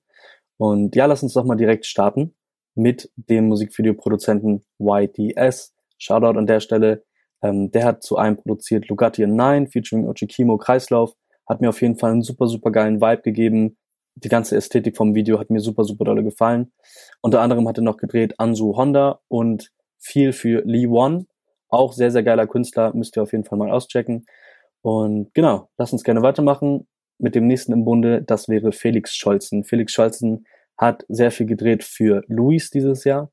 Und ich finde, wenn man Felix Scholzen Streifen sieht, dann erkennt man, dass er das Video gemacht hat. Der hat auf jeden Fall einen, einen ganz eigenen Vibe, eine ganz ein, eigene Ästhetik, die ich auf jeden Fall sehr, sehr fühle.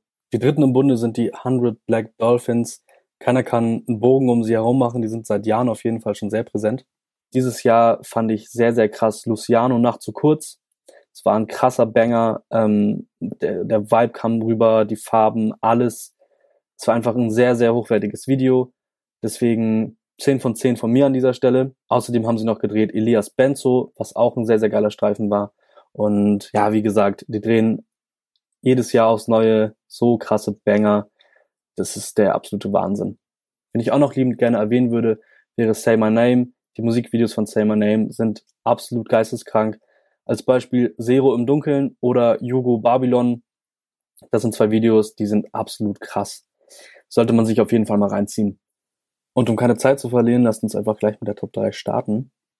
Auf Platz 3 ist UFO 361, nicht nur mit einem Video, sondern mit mehreren, produziert von den 100 Black Dolphins. Unter anderem Sollte nicht sein, nur zur Info, Shit Changed.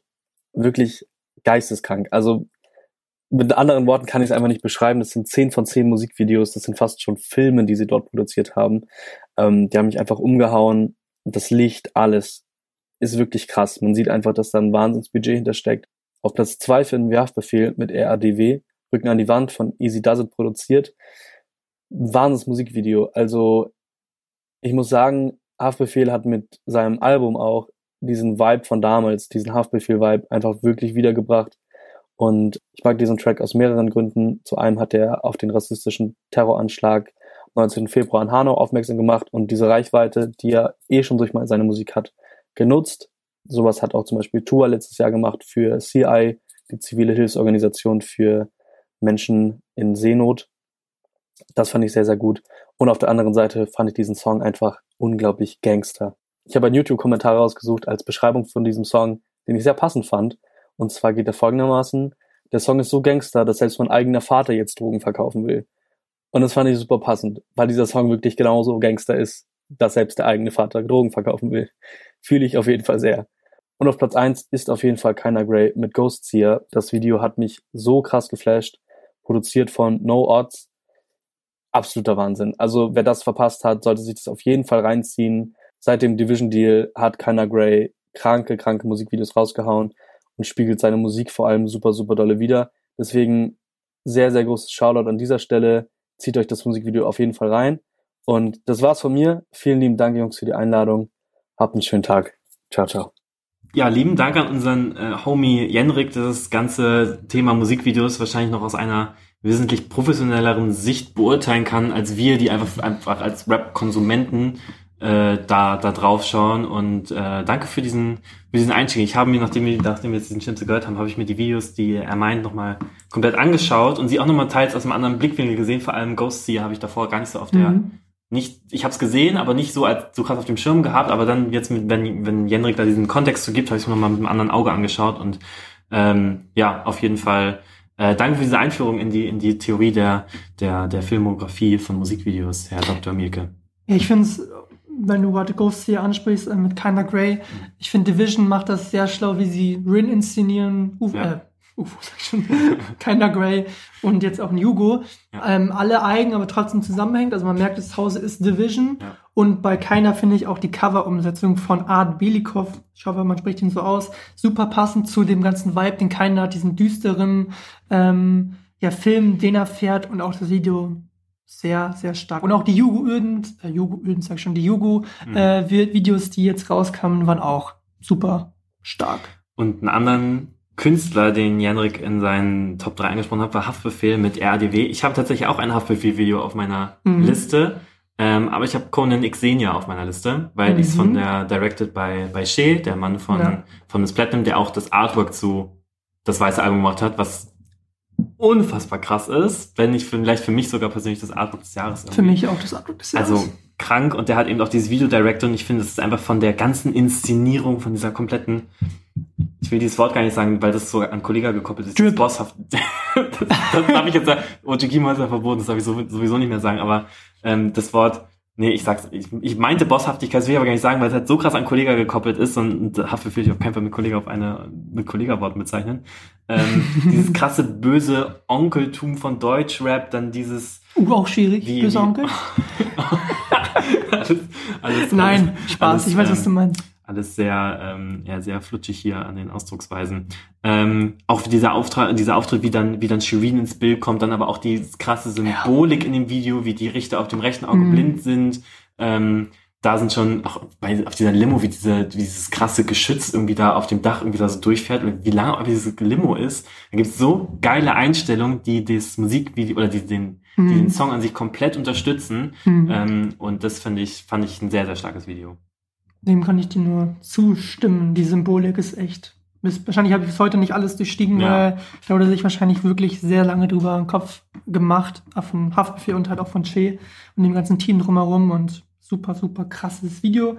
Ähm, den Punkt mit UFO würde ich gerne nochmal aufgreifen von Jenrik. Ähm, für mich auch visuell umgesetzt mit das krasseste im deutschsprachigen Raum. Es ist nichts Neues, diese Frauen, Auto, Symbolik, teure Textilien. Aber ich finde die Umsetzung der Shots und des Gradings, das habe ich davor noch nicht, äh, habe ich davor noch nicht in Deutschland gesehen. beziehungsweise nicht in der Form. Und auch diese Geschichte, die erzählt wird, so dieses tragischen Helden, der zwischen diesem Ganzen ist und der ähm, auch auf dem Album Rich Rich gibt es ja dann die Anspielung auf die Hood Rich-Zeiten von UFO. Albumtitel. Ähm, viele sagen ja, das ist das beste UFO-Album oder das liebste Album von denen. Ist es für mich nicht. Ich finde 808 noch ein bisschen stärker und ein bisschen schlüssiger, aber ich finde es auf jeden Fall eines der besten UFO-Alben. Ähm, und was ich was natürlich wieder kritisch war, da gab es auch eine spannende Puls-Musikanalyse von Friedel Achten zu. Das war äh, die letzte Szene äh, zum Musikvideo. Es sollte nichts sein, wo UFO sich einen Kopfschuss gibt, also einen Suizid andeutet und da gab es keine Triggerwarnung davor. Ähm, man muss dazu aber sagen, dass UFO sich danach dazu gemeldet hat per Insta-Story und hat es äh, hat gesagt, ähm, dass ähm, ihm es nicht bewusst war und er hat, glaube ich, sogar einen, eine Hilfshotline äh, äh, gepostet. Das fand ich einen super guten Move, ähm, das zu machen.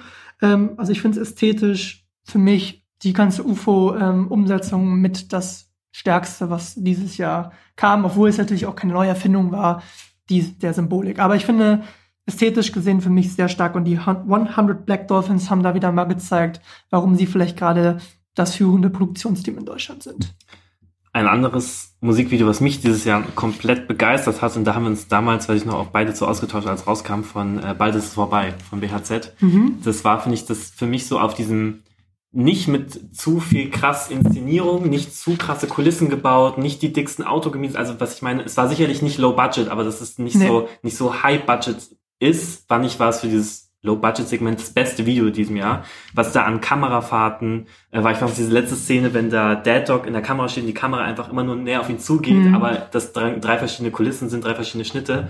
Ähm, auch diese, auch einfach diese Blitzanimation, die finde ich. Mit Monk, ja. ja, die komplett echt aussahen. Dann dieses, dieses wie, ähm, da mehrere Personen gleichzeitig in einem Raum, so diesem einen Shot und dann mit dieser Kid Cudi Line dazu. Ähm, ja. Das hat mich so komplett abgeholt und es ist einfach, da fährt Longus halt auf einem Fahrrad rum und die fahren in so einem, in, ist das so ein, Car ein Cabrio, glaube ich sogar, mhm. ein altes, altes mhm. Mercedes Cabrio irgendwie. Das ist jetzt nicht der neue Lamborghini oder sonst was, mit dem die durch die Gegend fahren, aber ich fand es einfach ästhetisch und von dem Konzept, man hat halt echt gemerkt, dass die jedes Shotbild halt genau durchgeplant haben. Oder bei der Szene mit Dead Dog, wo dann dieser kleine Schmetterling fliegt, ja, das finde ich genau. super ausgecheckt und super, ähm, super stark. Shoutout an dieser Stelle an Antimilio und Milio und Silk Rock, genau. Und die, dieses Video hat mich in diesem wirklich in Anführungszeichen Low-Budget-Segment in diesem Jahr komplett abgeholt und, und begeistert. Ein Video, was mich dieses Jahr auch begeistert hat, beziehungsweise was ich überhaupt nicht kommen sehen habe, dieser Kombi, äh, Finch Asozial und Tarek KZ mit dem Video oder mit dem Song Onkels Poster, ähm, produziert von Hush und Hype, also das Video.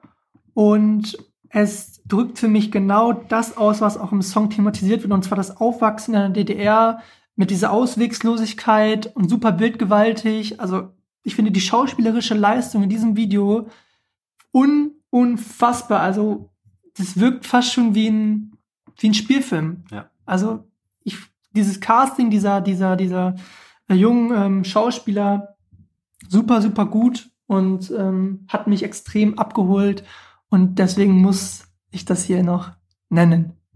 Genau. Und an dieser Stelle komme ich dann auch schon zu der Überraschung, die ich für dich habe. Oh. Ähm, ich habe nämlich ein kleines Wer bin ich vorbereitet. In, das finde ich mega. Oder und ähm, ich würde sagen, wir machen das wie folgt. Es geht nämlich darum, dass jetzt ein, ein eine beteiligte Person an einem Musikvideo, die jetzt drei Hinweise gibt, um welches Musikvideo es sich drehen könnte.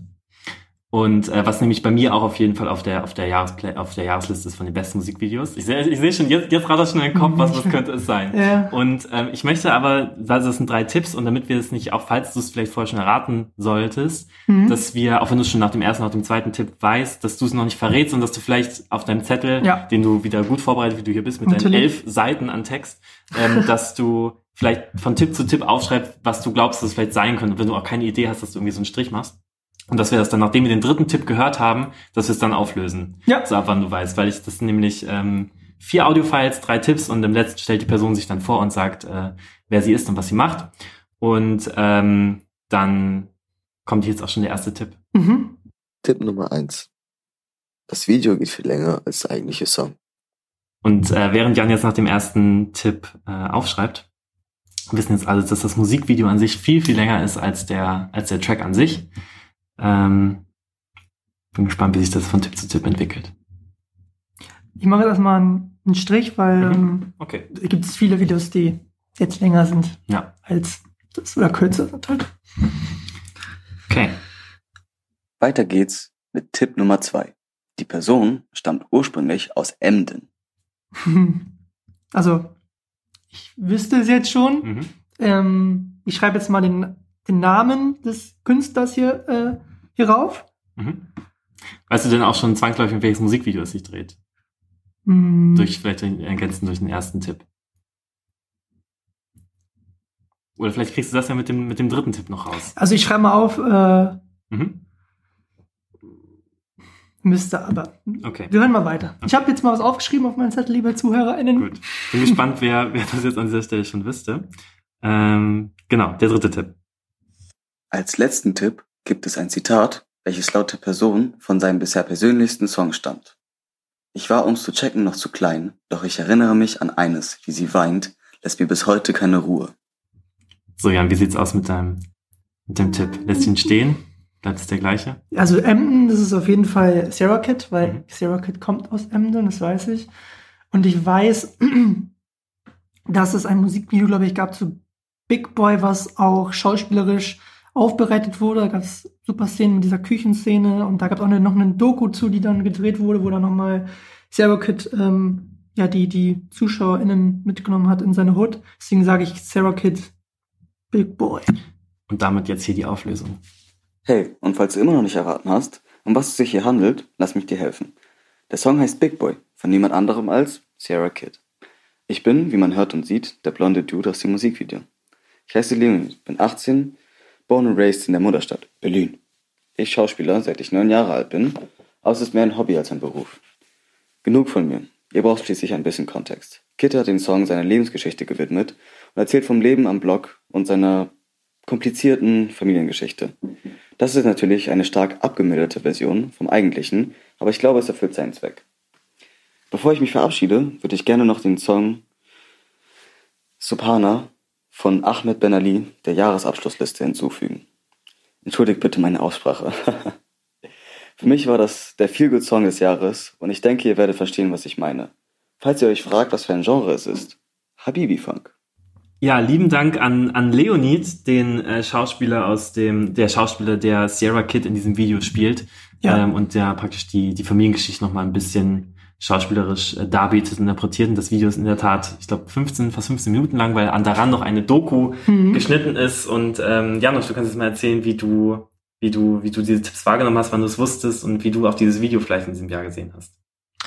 Also mit dem ersten Tipp, da wusste ich es noch nicht, wie gesagt. Mit dem zweiten Tipp, ähm, da wusste ich es dann, weil Emden passt natürlich und äh, dann war mir auch klar, dass es länger ist und dann war auch Big Boy klar und dann mit dem dritten Tipp, mit dem Zitat, ähm, da war dann alles klar und das Video ähm, super bildgewaltig, super umgesetzt, ähm, I like und das zeigt auch, was wir vorhin schon besprochen haben, dass Sierra Kid einer wirklich der outstanding Künstler äh, ist in Deutschland.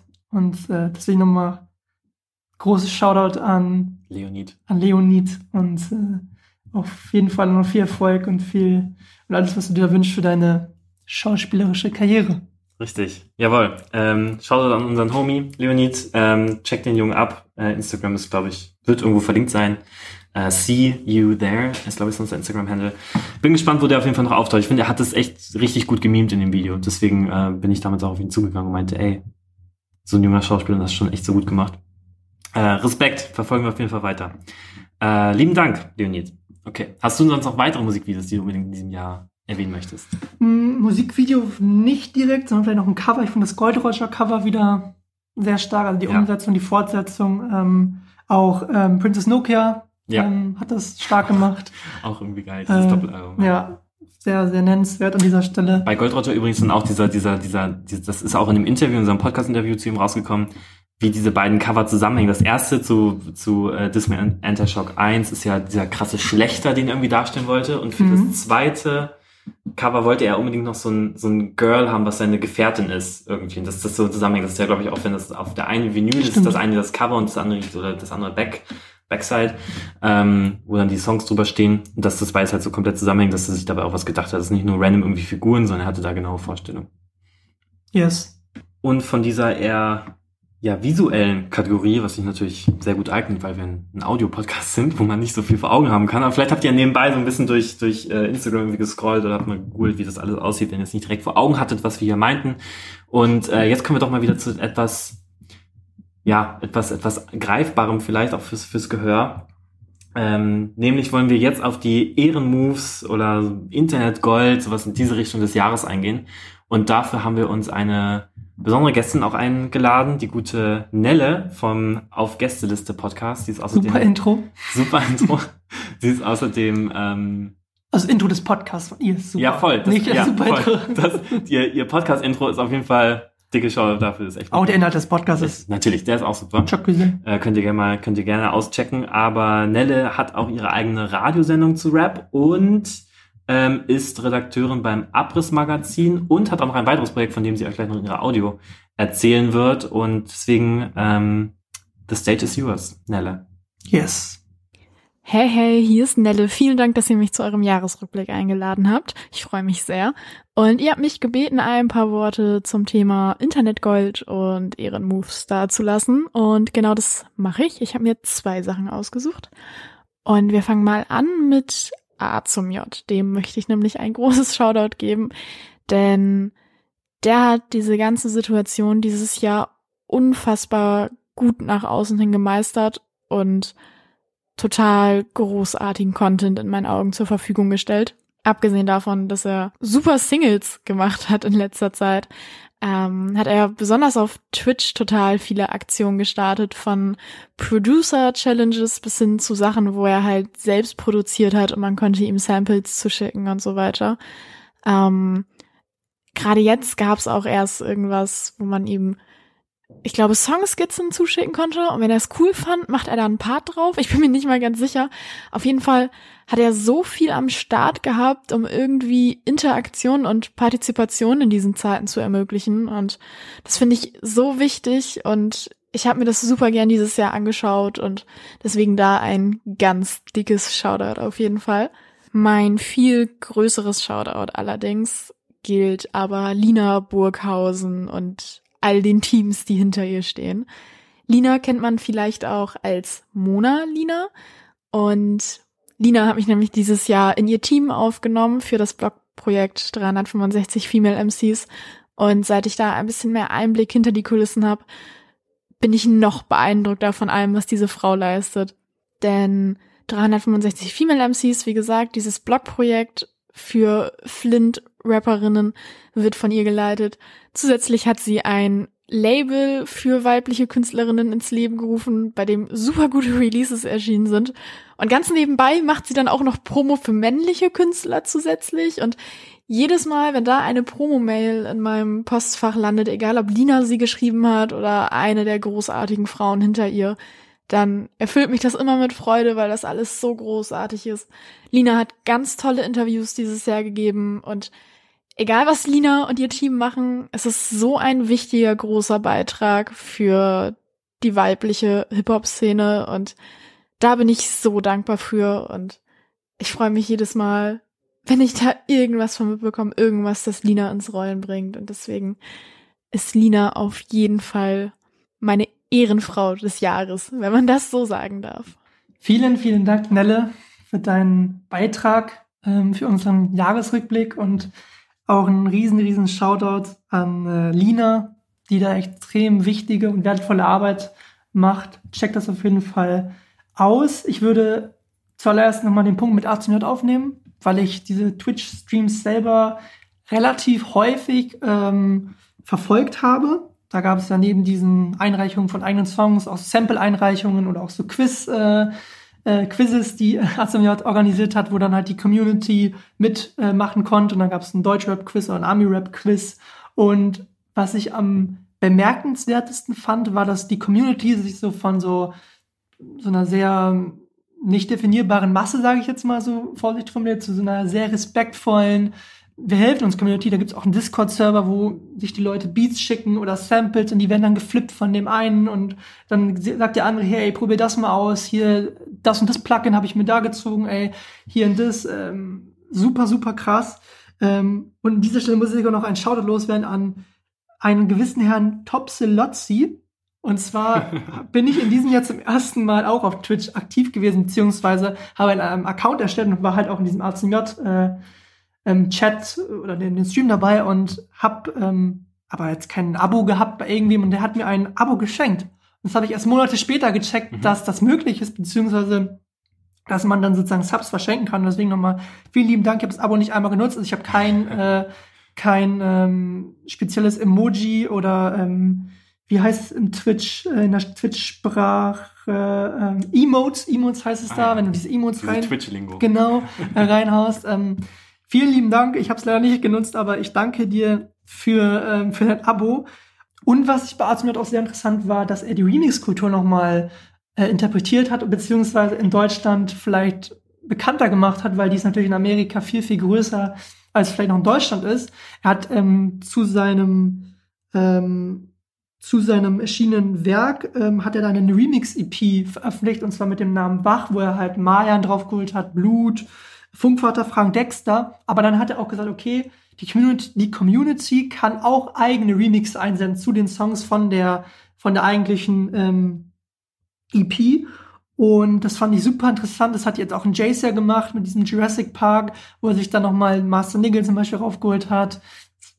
Muss es für mich mehr geben, weil ich finde, das hat einfach super viel Potenzial, dass damit Songs nochmal geflippt werden und auf eine andere Art und Weise interpretiert werden von den jeweiligen Künstlern oder Produzentinnen.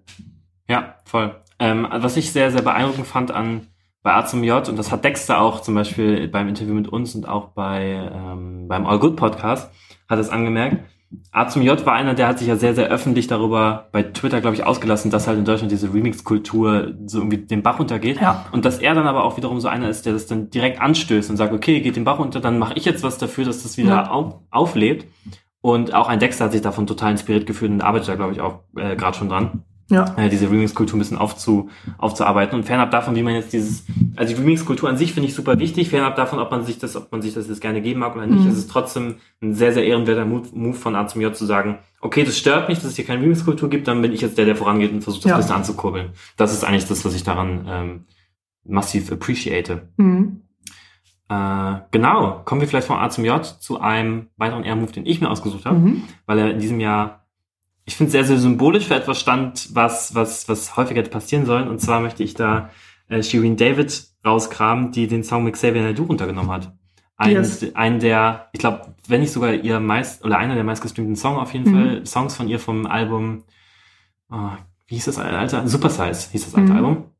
War ein Song mit Xavier Naidoo drauf und nachdem er in diesem Jahr cancelled ist, ähm, hat sie hat sie sich getraut, diesen Song runterzunehmen, auch wenn sie dann bestimmt vielen Fans, die diesen Song irgendwie gerne in ihren Playlisten gehabt haben, die haben bestimmt noch irgendwie abgeholt, dieser Song an sich, hat sie den Air-Move gebracht und den runtergenommen. Und das wünschte ich mir ehrlich gesagt von vielen, ich weiß nicht, was für Verträge da drin stecken, aber zum Beispiel ein Chefcat, der immer noch einen Song mit Xavier Du oben hat. Ja. Ähm, oder auch andere Rapper, Juju, Juju die einen Song ja. mit Xavier oben hat. Ähm, wünschte ich mir einfach mehr von diesen, von diesen Ehrenmoves. Einfach zu sagen, okay, das ist einfach jetzt ein Arschloch, mit dem ich mich null verbinden kann, auch mit dem ich nicht mehr auf Songs gesehen haben möchte, das so ein bisschen im Kontext der Zeit sehen, dann will ich auch keinen Song mehr mit dem zusammen haben, der irgendwie, für den ich mit der gestreamt werden kann. Oder vielleicht an dem ich sogar, wenn das ein Gedanke dabei war, an dem ich dann sogar Geld verdiene, weißt du? Mhm. So, und das finde ich einen sehr ehrenwerten Move und das finde ich echt bold vorangegangen und fand ich stark. Das hat er zum Beispiel Rin gemacht mit seinem Song, ich kann kein Französisch, aber Arete, mhm. der super sexistisch war und auch so ein bisschen Vergewaltigungs romantisierend, sage ich jetzt mal. Ich habe den Song nicht mehr in den Ohren, aber auf jeden Fall war er sexistisch. Und den hat er auch runtergenommen. Und das fand ich einen super starken Move von einem Künstler, der sich in einem Prozess befindet, beziehungsweise wahrscheinlich jetzt anders denkt über die Musik, die er vor zwei Jahren gemacht hat. Und der sagt sich einfach, nee, den nehme ich runter. Ähm, auch wenn es dann heißt, dass ich vielleicht weniger Einnahmen generieren kann. Ähm, aber natürlich ist es bei Shirin David nochmal eine andere Nummer, wenn es dann ein Song ist, der wirklich im Streaming Game ganz oben in den Top 10 wahrscheinlich war. Und deswegen auf jeden Fall großes Shoutout an Shireen für diesen Move, das zu bringen. anderer Ehrenmove des Jahres koppelt sich praktisch an das, was auch Jendrik schon in seiner, in seiner, ähm, in seinem Voice Snippet uns mitgeteilt hat, nämlich dass Tour im letzten Jahr Mhm. ein, was zur Seenotrettung gemacht hat und da sein eines Musikvideo in Anführungszeichen für, für gespendet hat. Ich will nicht sagen, ich will nicht sagen geopfert, weil das ist nicht richtig, sondern er hat es einfach dafür verwertet, dass er dafür so, auf- dass er über sein Musikvideo auf dieses Thema aufmerksam machen wollte. Und eine Spendenaktion für die Seenotrettung haben in diesem Jahr auch BHZ gestartet Ja. ähm, relativ, glaube ich, zu Beginn des Jahres auch ein absoluter Ehrenmove und ich glaube, da ist echt auch gut was bei rumgekommen, weil da auch viele äh, Genres und Podcasts haben dafür halt auch Werbung gemacht, sodass man dafür spenden sollte. Und natürlich eine gute Aktion, deswegen äh, vom BHZ auch Ehrenmove Ja. in, in Anschluss an, an Tour, der es im Vorjahr gemacht hat, natürlich auch absoluter Ehrenmove. Ja. Und nicht nur ein Ehrenmove, sondern auch vielleicht so Internetgoldmäßig hat der BHZ, BHZ dieses Jahr auch mit vielen anderen KünstlerInnen Oh, yes. diesen Corona-Coroni-Megamix gemacht, mit Lugardi und Nile, Tarek KZ war dabei. Also eine ganz, ganz große Bandbreite und den Song haben wir schon mal in einer, einer breiteren, breiteren Fläche auch schon mal besprochen. Aber der war auf jeden Fall auch so eines der Highlights, vor Ja. allem in der ersten Quarantäne. Ja, Da kommt jetzt bald der zweite Song wahrscheinlich dann in der neuen Quarantänezeit. Second. Ja, die, die Corona All-Stars, hieß das, glaube ich. Oder die Quarantäne All-Stars, ja, das war, das war sehr nice. Und äh, apropos Remix, Mhm. habe ich auch noch einen anderen Remix als Airmove dabei, nämlich den Da wo du herkommst Remix von, Uh. ähm, von Sam. Äh, das war ein ursprüng- ursprünglicher Song von Sam, der jetzt mit, mit Nura, mit ähm, A zum J auch, mit Calvin Cold, mit war Reezy. da? Reezy war noch dabei, ähm, die da, die den Song nochmal neu Noch haben. wahrscheinlich andere Artists, Ja, aber noch diesmal weitere. nur einmal reingegriffen. richtig, die halt äh, vor allem im, im Kontext von der ganzen Black Lives Matter Bewegung da in diesem Jahr nochmal ordentlich Wirbel gemacht haben mit diesem Song. Der war auch, glaube ich, bei uns äh, damals auf dem Playlist-Cover und Mhm. äh, das war auch, habe ich auch so ehrlich gesagt nicht kommen sehen, als er dann plötzlich da war, dachte ich, oh, das ist so nice und so appreciating und fast irgendwie gerade diesen, diesen Zeitgeist gerade super wieder auf den Punkt. Dieser Song ist wirklich aktueller denn je und ähm, nachdem Sam jetzt auch, Sam jetzt ein oder zwei Jahre tot, ich weiß nicht mehr genau, ähm, das da wieder aufleben zu lassen, fand ich auch eine schöne Hommage an Sam, dafür, dass sein, sein Erbe in Anführungszeichen weitergetragen wird, dass dieser Song Ja. trotzdem aktuell denn je ist, fand ich eine sehr tolle Aktion, dass sie ihn wieder haben aufleben lassen. Ein Song, der genauso wichtig ist, beziehungsweise den man jetzt nicht vergleichen kann, aber ist auch dieser Hanau-Song, Mhm, Bist du wach, äh, mit Asi Memo, Kurs Savas, Rola, Nate 57, Wesel. Ähm, ja, nach diesem schrecklichen Anschlag in Hanau, mh, eine umso schönere Sache, dass auch die Rap oder Teile der Rap-Community sich solidarisieren und diesen Song machen. Ähm, deswegen, falls ihr, hört euch den Song nochmal auf Dauerschleife an ähm, und der Song muss einfach mehr gehört werden. Ja, ja. Ja. Ähm, anderer Ehrenmove oder vielleicht auch eher so eine, so eine Notaktion im, im Rahmen von Corona war in diesem Jahr die Ohne uns bleibt es still ähm, Mhm. Kampagne. Die habe ich vor allem bei, bei Betaro mitbekommen, aber die gab es bestimmt, die haben, das haben ganz, ganz viele Artists Mhm. gemacht, die daraufhin eine Playlist erstellt haben, in denen halt all diese Stummsongs, ich glaube, das waren zwei, drei Minuten, weiß ich nicht, wo halt einfach Mhm. Stille war, ähm, wo sie halt auf dieses, dass die Kultur gerade ausstirbt, weil mal gerade keine Einnahmen generiert werden, das größte Geschäft machen MusikerInnen durch ihre Live-Auftritte und ähm, dass sie, wenn sie jetzt nicht gerade irgendwie Platz 1 der Singlecharts sind oder was weiß ich, ähm, wo sie halt eine Playlist gemacht haben, wo diese Songs hintereinander weggereiht sind. Und wenn man die Mhm. halt einfach nur durchlaufen lässt, dass man damit ja schon den, den, den KünstlerInnen was Gutes tut, dadurch, dass man ja diese Songs einfach nur streamt, dass die dadurch was generieren können. An Einnahmen, auch wenn es was Kleines sein mag, aber ein- einfach nur die Aktion an sich, um darauf aufmerksam zu machen, von wegen, hey, wir sind noch hier, die Kultur stirbt, so TUI kriegt irgendwie mehrere Milliarden für die, für die, für die Unternehmensrettung und die Solo-Selbstständigen ähm, werden so ein bisschen vergessen und äh, auch eine starke Aktion, äh, darauf aufmerksam zu machen. Wie sich, ich finde es ja sowieso cool, wenn sich mehrere Künstler mal zu einem Verschwur irgendwie zusammenschließen Ja. und für sowas war es eine gute Aktion. Genau. Thema Internetgold habe ich noch Corona auf dem, auf dem Schirm als letztes. Der ähm, Deutschrap ist fresher denn je. Das ist vielleicht ein, vielleicht das Deutschrap-Meme des Jahres irgendwie gebracht hat. Ähm, mit dieser, mit dieser Endezeile haben wir, glaube ich, auch in einer Podcast-Episode ganz ausführlich drüber gesprochen, wenn es nicht sogar in der letzten war. Ähm, Ja. Könnt ihr da sonst auch nochmal nachhören. Ansonsten folgt Corona einfach bei Twitter. Es ist legendary. Wahrscheinlich das Meme des Jahres Ja, wurde von ihm gesendet. richtig, exakt. Okay. Nach Okay, diesen Ehrenmoves und äh, Internetgold, wo wir einfach ein bisschen appreciating sind. Einfach Mhm. mal, einfach mal raushauen, was in diesem Jahr vielleicht auch mal gut war. Ähm, und was uns, was uns so ein bisschen Hoffnung in diesem Jahr gegeben hat. Kommen wir jetzt bestimmt zu einem heiß erwarteten Mixtape of the Year mit unseren zehn Lieblingssongs. Diesmal gehen wir beide, glaube ich, auf alle zehn ein, die wir jeweils aufgeschrieben haben.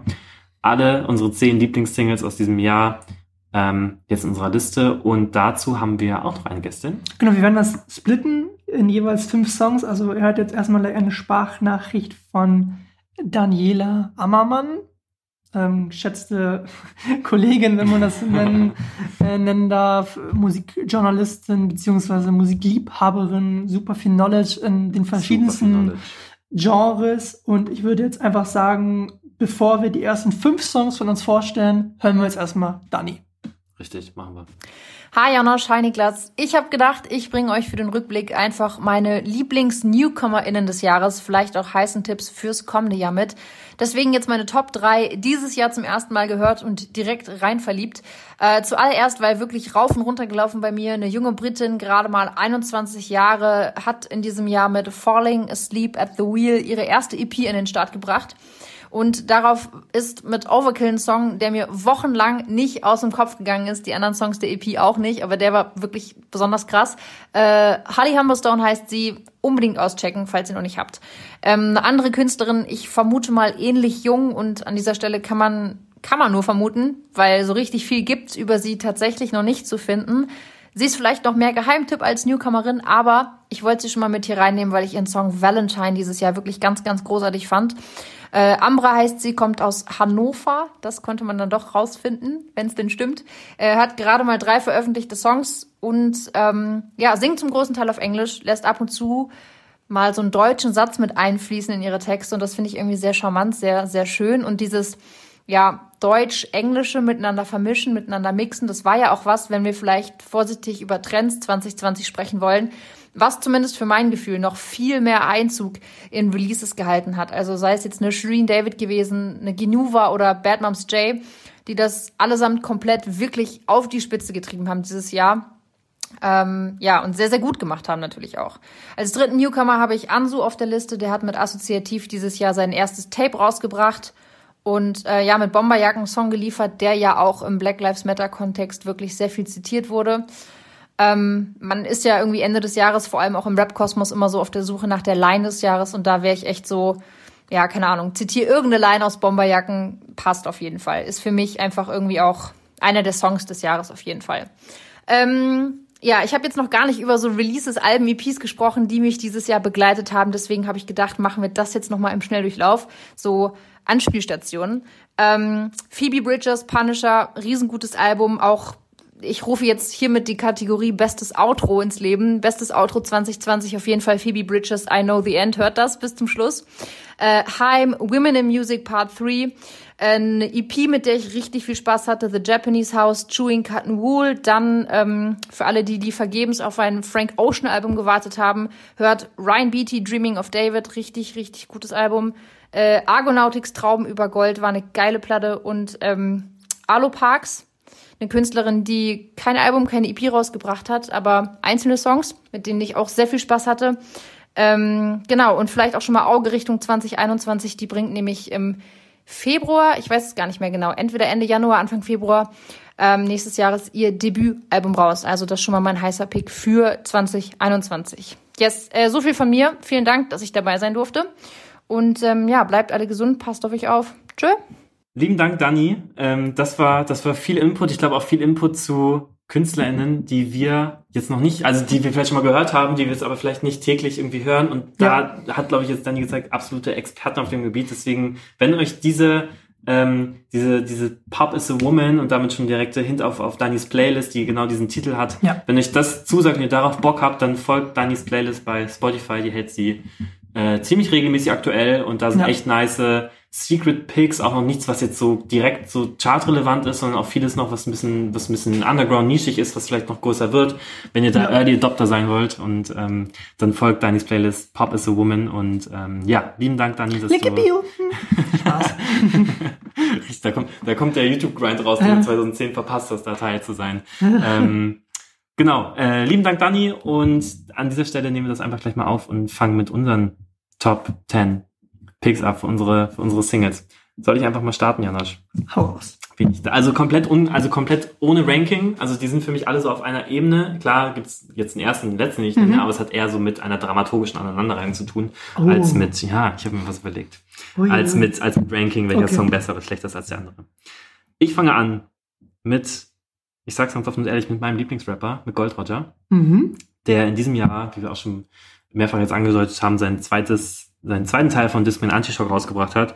Und darauf ist ein Song, der mich nicht nur in gewohnt Goldroger lyrischer Manier total abgeholt hat, sondern auch in dem Sounddesign, und zwar Parabelflug, wo er auch, wo er auch das Sorry, Thema, hat wo er auch was in der Nase. ja, komisch. ähm, es schneit. Irgendwie plötzlich. Oh, ist deswegen so kalt. Oh, Ja. Eskimos. Oh. Äh, naja, es geht jedenfalls bei Parabelflug um, um äh, Drogenkonsum, äh, wieder mal um einen Rausch. Und es ist einfach vom Sounddesign so angelegt, dass, dieses, dass dieser Song erst so langsam startet. Dann hat er so einen Höhepunkt, dann hat er auch ein ganz langes Outro.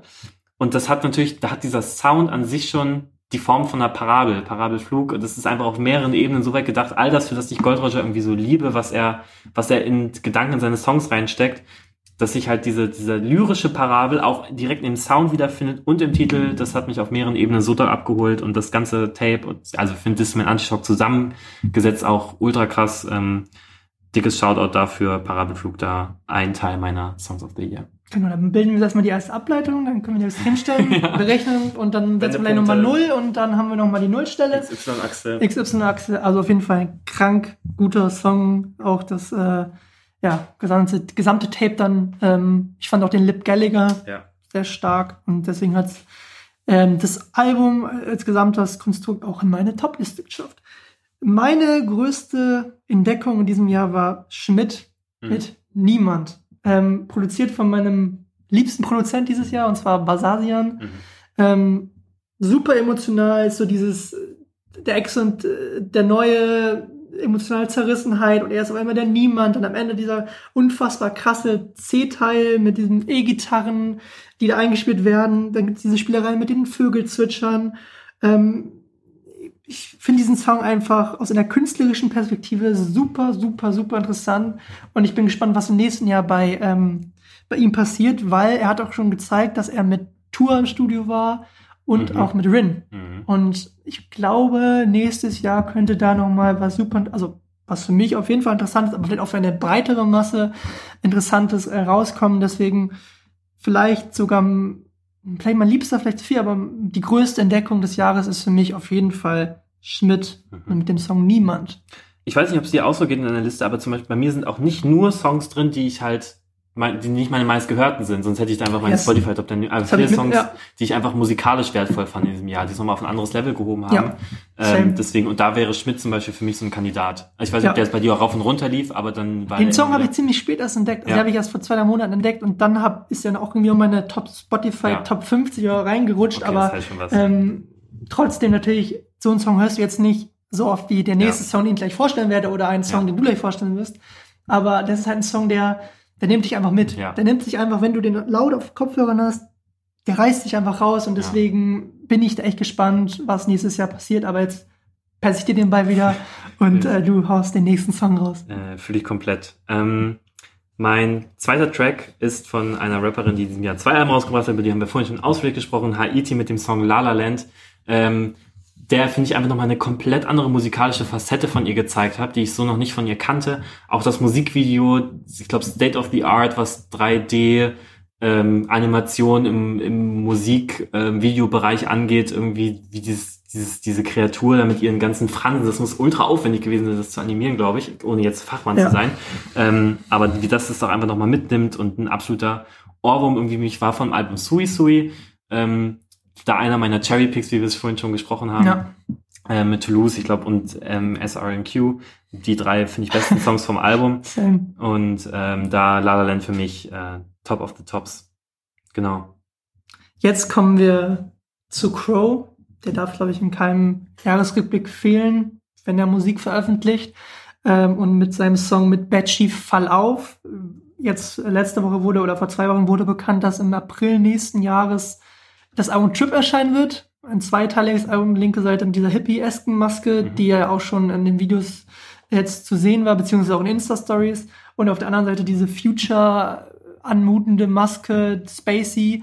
Ähm, und ich, meine Vermutung ist, dass die Songs, die in diesem Jahr rauskamen, auf der hippie-esken Seite sind. Das ist ja diese, diese Anspielung auf ähm, den Sound der 70er Jahre, Woodstock, Surf Rock oder auch dieses Psy- Psychedelic Rock.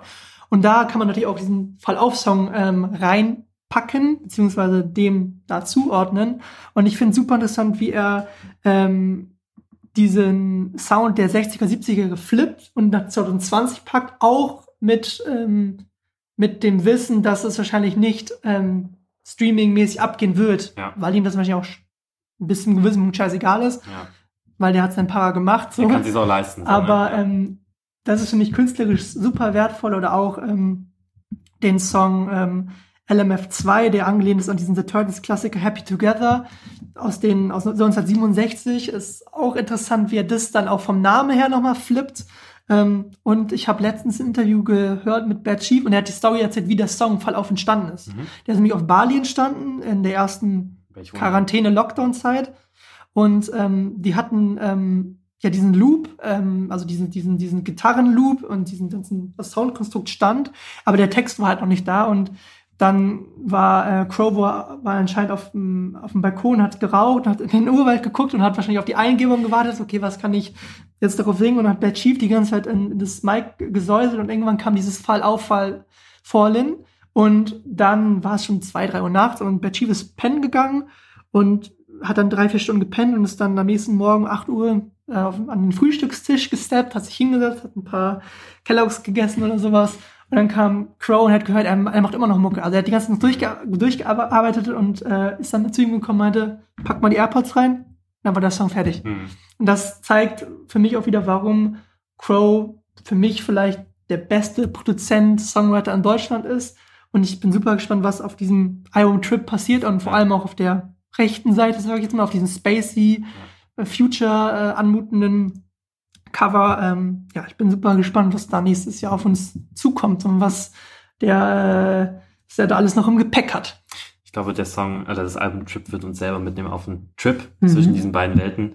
Mhm. Und äh, bin da bei deinen, bei deinen Anmutungen. Ja. Wenn, ich, wenn du so diese, diese Stories erzählst, wo ich mal nicht weiß, wo du die her hast, also klar, wenn du im Interview warst, dann sitze ich meine so gegenüber und denkst, so, Telekom. Ich bin da ein paar Gruppen, ich darf es nicht sagen, aber liegt, ich lieg nicht. sind deine, sind deine Secret Sources? Nee, dann, dann, ach, wenn du so Geschichten erzählst, Janosch. Also es war einmal So. ein Mann. Ja, genau. Nein, Der hat Spaß. auf Bali gelebt. Jetzt erzähl doch mal die Geschichte Ja. zu dem nächsten Song. Nächster Song. Ähm, ich glaube, der, also der nächste Song ist auf meiner Liste einer, den wir beide auf unserer Liste haben. Ähm, dann können wir den, ich glaube, der Sommer Song, Rap-Song, Hit des Jahres, Airwaves von Pascha. Haben wir, über Pascha haben wir vorhin auch schon ausführlich gesprochen. Das ist eins der Phänomene des Jahres, glaube ich, Mhm. der auch eine, eine interessante Vergangenheit hat, der früher eigentlich Videoproduzent auch war. Bei im Zug von Easy Does It hat er, glaube ich, auch schon für Casper. für, für Casper Videos gemacht, für Juju. Juju hat, hat er Videos gemacht. Ähm, Hat auch die 1 zu 2 was auf Tour begleitet zum Beispiel. Fand ich auch Richtig. interessant. Richtig, dann gab's Wusste ich auch lange nicht. Und dann gab es noch dieses äh, Konzert im Fester Kreuzberg, wo er dann aber krank war, was irgendwie Minuten mit der ganzen Playboys Mafia ausverkauft. äh, Mhm. Stimmt, innerhalb- stimmt. Wo wir auch noch überlegt hatten zu gehen. Gut, naja, Stimmt. Hat nicht geklappt. Und da war Pascha aber selber, glaube ich, so, sogar noch krank. Das heißt, es gibt noch gar nicht so viele Live-Aufnahmen eigentlich von ihm. Aber ähm, ja, Airwaves, ich glaube, das darf eigentlich. Also jeder, der sagt, er hat den Song diesen Sommer nicht gefeiert, verstehe ich nicht. Verstehe ich nicht. Also diese ganze ähm, Stickle-Produktion, die auch schon bei Hauseingang war, wenn sich Stickle ja was annimmt und da und da Ja. Produktion macht, dann wird es ja eigentlich immer der, der kann halt richtig Cherry-Picking auch wieder machen, ne? um bei deinem neuen Lieblingswort, glaube ich, zu bleiben. Der kann sich halt aussuchen, eigentlich, mit wem er arbeitet. Und das war, ähm, hat er sich genau den richtigen genommen. Und seit Hauseingang, ich finde, ja, schon Schappers Botten, aber Hauseingang hat nochmal gezeigt, das ist ein anderes Level, nochmal Ja. als musikalisch. Auch Crip Walks fand ich krasser Song. Auch ein krasser Monk. Song. Ja. Ähm, und äh, Airways. Kannst du das gerne noch irgendwie ergänzen? Nico von der Bergspin will jetzt sagen, er gibt jetzt seine 5% dazu. Die gebe ich jetzt auch dazu. Ähm, für mich ist diese Hook, der Synthi in der Hook, ist so ein bisschen so Ibiza-Haus. Also Mhm. ich, klingt für mich wie so 2010er Ibiza-Haus, wie diese, dieser Synthi da so durchrollt. Ich weiß nicht, ob es anderen Leuten geht. Also wenn es euch auch da so geht da draußen, dann schreibt mir das gerne mal, weil ich habe es bis jetzt noch nicht so oft gehört, beziehungsweise habe ich schon gehört, aber wenig, wenn der Song irgendwie behandelt wird. Interessant ist auch das Video, was von Felix Aaron mit directed wurde und auch von Pascha ähm, selbst. Ich glaube, das Konzept ist von Pascha angelehnt an den Song von oder das Mu- Musikvideo von Emma Steh Afro Tab 3, wo diese Rollerszenen drin sind und auch die Tanzszenen. Ey, Jan, wo Äh, hast du das ganze Wissen her? Ah, ja, ja. YouTube. YouTube bis 5 Uhr morgens. Das Nein. Rap-Lexikon. Rap- Rap-Lexikon.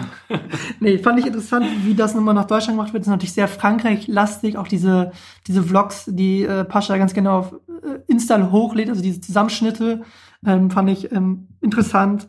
Und ich glaube, nächstes Jahr wird noch wenn es zwei Songs werden, dann, dann hat er 160 Millionen Streams Ja. auf die und dann ist er wieder in den Top 5. ja, voll. Nein, also auf jeden Fall, ähm, mein meistgestreamter Song des Jahres ist auch Airwaves. Dann kommen wir zu meinem nächsten Track auf der Liste und der Mhm. ähm, ist, finde ich, so für, also für mich so eine der, einer der Rap-Tracks, die zeigt, die zeigen, dass Liebe im Rap auch einfach unpeinlich behandelt werden kann, sondern dass es wirklich einfach sehr würdig sein kann, wie das ganze Shindy Thema Liebe. Venedig? G- Genau der, Okay. weil der auch so würdig ist, das Thema Liebe. Äh, sondern es ist von den, von den Orsons der Song Love Logs, Uh. der auf dem Song äh, To Life for Life zu finden ist. Und äh, der hat mich komplett abgeholt in dieser, wie sie eigentlich, dass das Thema ist, dass äh, alle immer so, äh, so, so, na, wie sagt man, so mit einem Auge oder mit so einem schienenden Auge auf eine Beziehung gucken, von wegen, oh Gott, das ist ja so eklig, wie sie sich die ganze Zeit Mhm. irgendwie betüdeln und nicht untereinander können. Aber sobald man dann selber in einer Beziehung ist, dass es einem eigentlich total egal ist, was andere über einen sagen. Voll.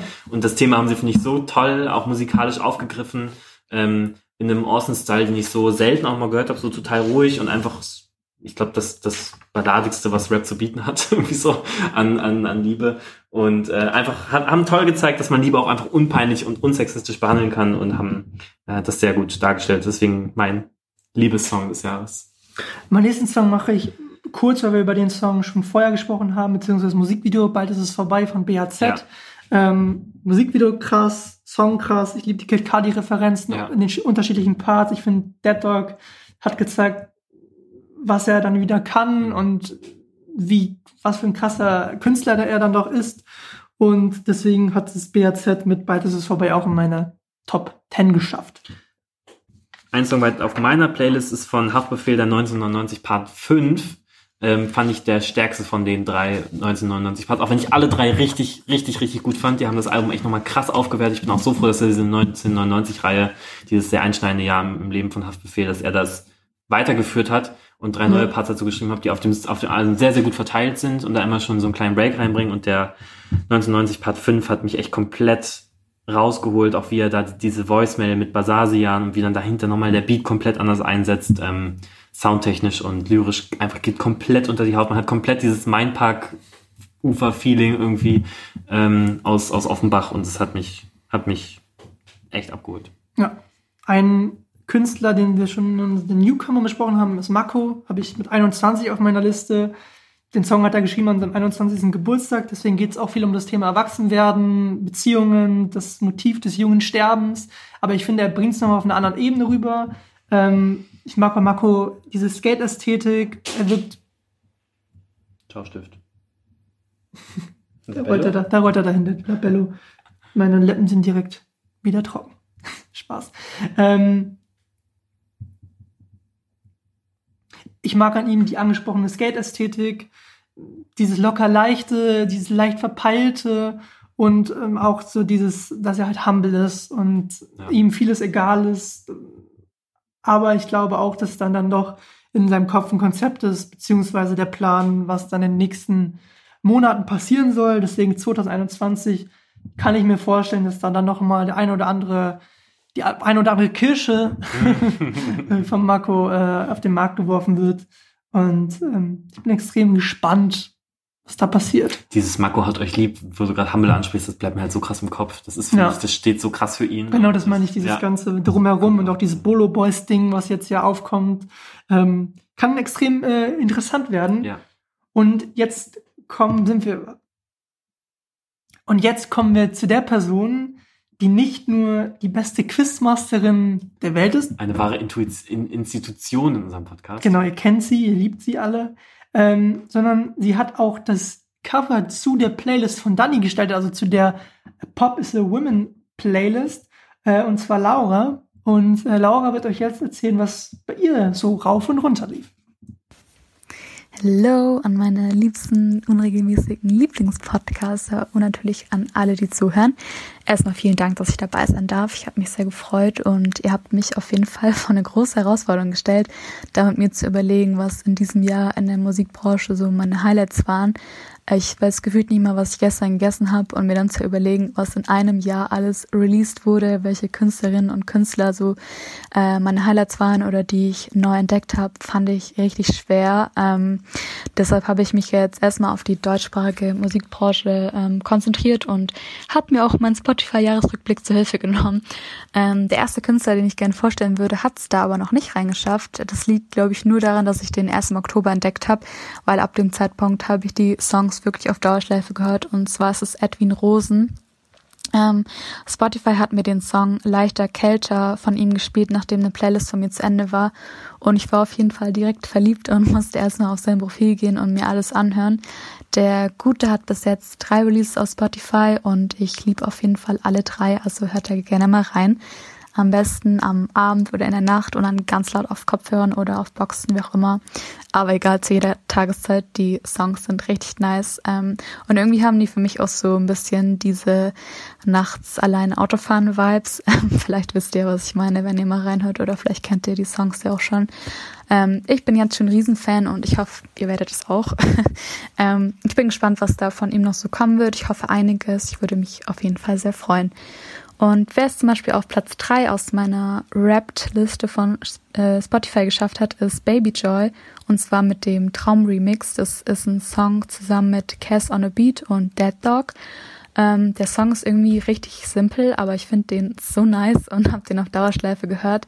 Ähm, sie hat auch französischsprachige Songs, äh, die ich richtig, richtig nice finde und auf ihrem Instagram-Account äh, Enjoy, Joy, Joy, Joy, Joy, fünfmal Joy, ich hoffe, ich habe es richtig gesagt, äh, hat sie in den Stories auch schon ein paar Sachen für das nächste Jahr geleakt und es hat sich auf jeden Fall schon sehr vielversprechend angehört. Auch da bin ich jetzt schon großer Fan, ähm, hört da auch gern mal rein.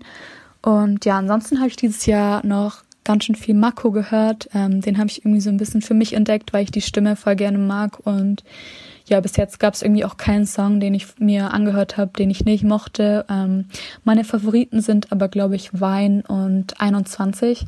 Ähm, ja, das war's von mir. Ich wünsche euch ein schönes neues Jahr. Passt auf euch auf und ja, macht's gut. Tschüss. Ja, danke Laura, dass du uns jetzt auch noch mal so ein bisschen in deine musikalische Welt entführt hast. Sonst äh, kennen unsere HörerInnen dich ja eher so als, als unsere Lieblingsquizmasterin, die ähm, deepdivige Rap-Fragen stellt zu uns oder Musikfragen allgemein. Und jetzt äh, war es bestimmt nochmal cool, auch für viele Hörerinnen, deinen Musikgeschmack nochmal etwas kennenzulernen. Und auch ich habe da nochmal neue Facetten von dir, von dir kennengelernt. Edwin Rosen werde ich mir jetzt auf jeden Fall direkt dann nochmal geben. Hab ich so noch nicht auf dem Schirm. Und ähm, ja, lieben Dank für diesen, für diesen Ausflug.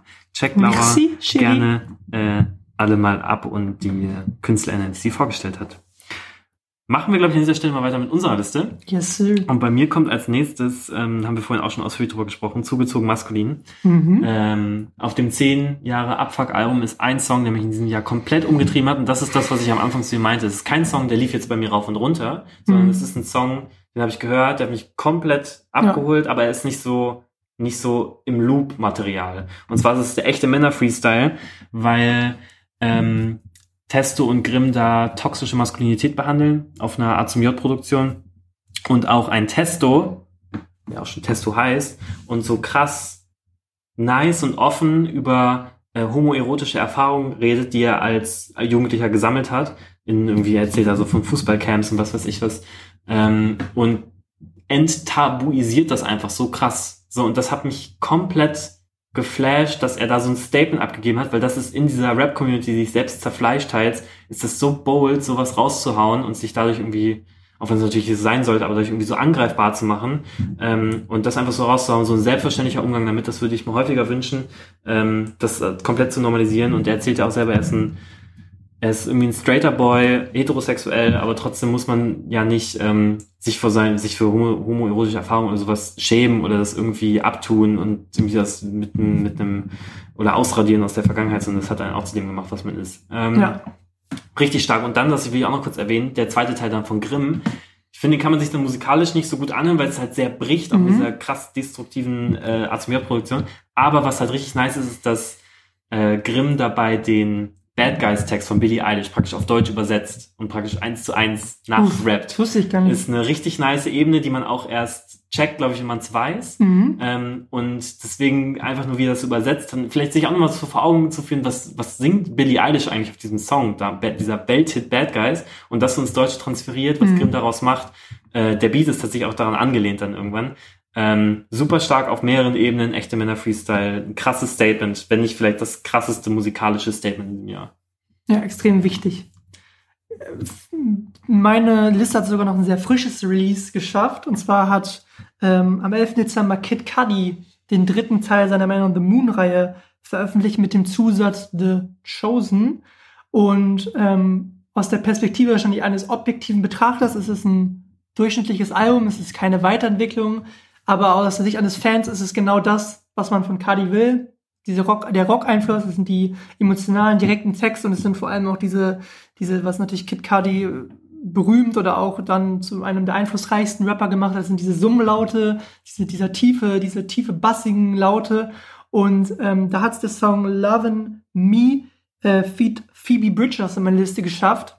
Ist jetzt ein Song, der klingt für mich null nach 2020. Der klingt eher so, als hätte er auf dem zweiten äh, Man on the Moon ähm, Tape sein können. Aber ich mag ihn trotzdem. Also er holt mich komplett ab, er baut irgendwie auf und ähm, ich mag es auch, dass die, Sound, die Soundwelt von Phoebe Bridges, die wir ja schon bei Danny gehört haben mit ihrem Album Punisher, ich glaube für viele auch ein sehr nennenswertes Album ähm, ist, habe ich nicht viel gehört, aber ähm, ich sehe auf jeden Fall, was viele da sehen.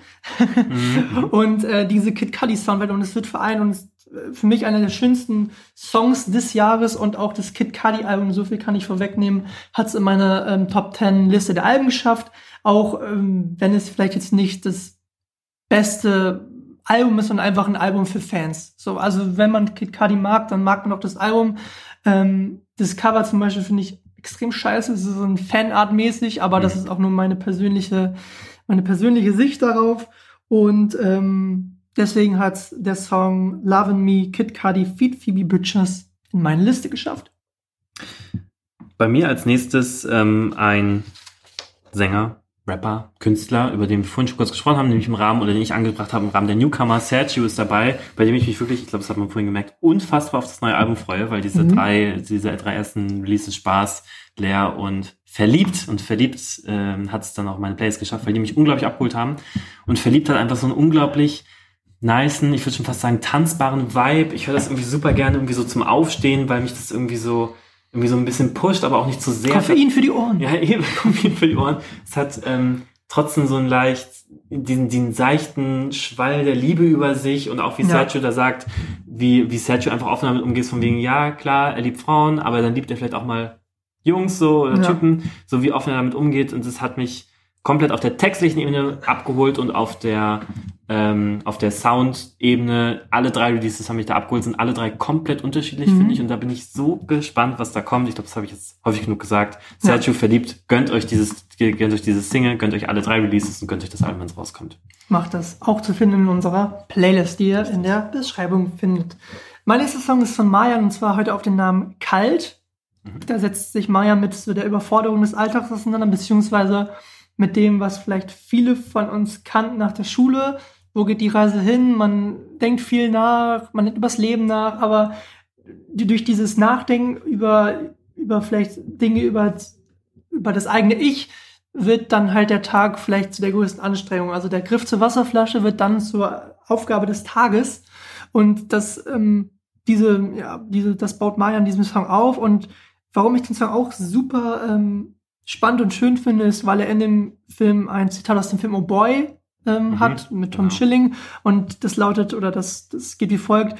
Was um alles in der Welt hast du zwei Jahre lang getrieben? Ich habe nachgedacht und über was, wenn ich fragen darf, fragen darf, über mich, über dich, über alles. Und es fasst für mich einmal diesen Song zusammen.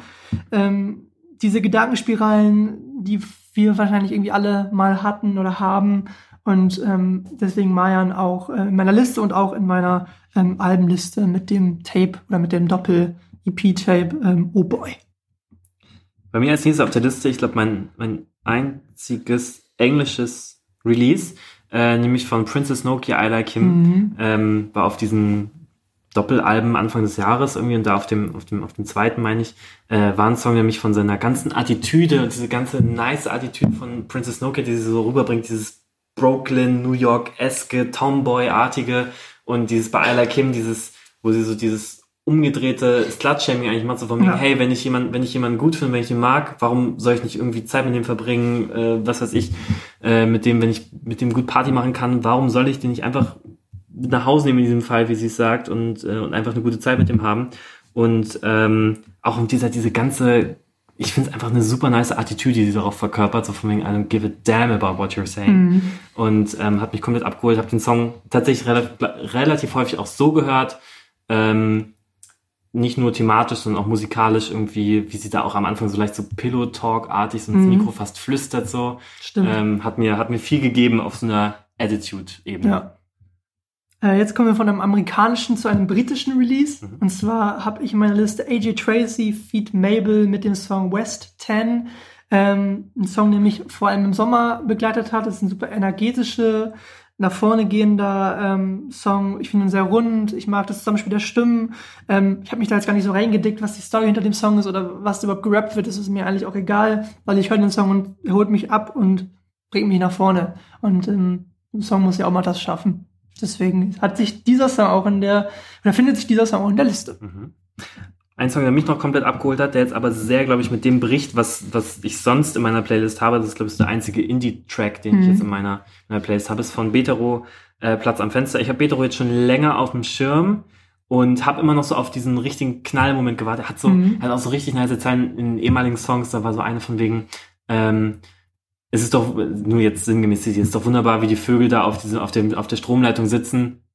Ist krasses Wunder der Natur, aber irgendwie ist es auch egal. So, und das ist einfach so, so eine nice, ähm, so ein nicer Style, sowas rüberzubringen. Er zeichnet, tolle Wortbilder. Jetzt bei Platz am Fenster redet, ist es sehr, sehr Storytelling-artig. Er erzählt die Geschichte von, von sich und einer, einer Jugendfreundin, die er öfter, häufiger, häufiger zu Hause besucht hat, ähm, wo die irgendwie immer zusammen gespielt haben und da war der Vater wohl irgendwie nicht so ganz koscher und was er da alles zu erzählen hat. Mhm. Einfach toll verbildlicht, wie er auch sagt, von wegen, hier sind die blauen Schilder mit der weißen Schrift, hier fühle ich mich irgendwie wieder aufgehoben. Man hat direkt irgendwie Bilder im Kopf und das schafft Betero einfach unfassbar stark, ähm, das rüberzubringen und diese Indie-Rock, also das höre ich mir auch so super gerne wieder an. Das Ja. ist jetzt falsch zu sagen, dass ich das gar nicht höre. Ich Mhm. höre das schon sehr viel.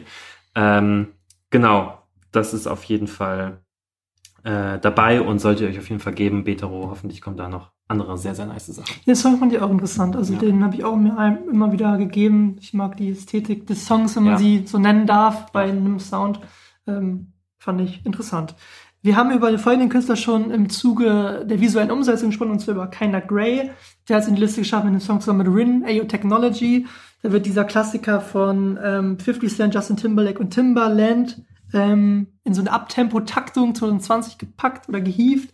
Mag ich sehr. äh, Produziert von Alex- Alexis Troy, glaube ich, wie alle ähm, Kinda Grey Songs. Und das merkt man, dass das wirklich auf einem ganz hohen Level ist, was Produktion angeht. Ähm, es geht da ein bisschen um die emotionale Entfremdung durch die digitale Kommunikation. Also gutes Stichwort TikTok. Ähm, alles digital, aber irgendwie dadurch auch nicht greifbar. So der Fluch unserer Generation. Ähm, eine Zeile, die ich noch mal kurz rausheben möchte, ich, da würde ich interessieren, was, ob, ob du das auch so siehst wie ich, und zwar rappt, äh, rappt Rin die Zeile, du bist in deinem Elektro-Ghetto, Projizierung, wie im Cinemax, mische Hunger mit dem Testo XOXO. Und ich frage mich, sind es Anspielungen auf die Alben von Bushido Elektro-Ghetto und von Casper XOXO? Weil es, es Mhm. wäre für mich Mhm. wieder so ein typischer Rin-Move, Ja. diese beiden Alben so zu verpacken, nicht, dass niemand das checkt, aber er weiß ganz genau so, Dass beides irgendwie Influenz auch hatte, Genau, so, ne? aber auch wenn es genau. so krass unterschiedlich ist, Genau. dass der alles an Sound, Soundtechnik so in sich als Künstler irgendwie Ja. verbinden will, macht schon Sinn, weil es eine Sache, über die ich jetzt so gar nicht nachgedacht Also es habe. würde irgendwie passen zu Rin und ähm, wer weiß, vielleicht stimmt's, wenn nicht, aber in meiner, meiner, in meiner Gedankenwelt stimmt's und das macht es noch schöner Ja, für mich. Und äh, in den Credits von, ich glaube, von fast allen Kinda Grey Songs bis auf Ghost Seer findet sich auch ein gewisser Fabian Döll. Mhm. Und ähm, bekannt unter dem Namen Döll, der jetzt auch vor kurzem ein super spannendes Release gedroppt hat. Ähm, ich glaube, Kultur heißt es. Ähm, hört da auf jeden Fall rein. Ist schon nicht textlich einer der besten in Deutschland. Hat auch glaub, einiges für Anmerk Kantereit mitgeschrieben.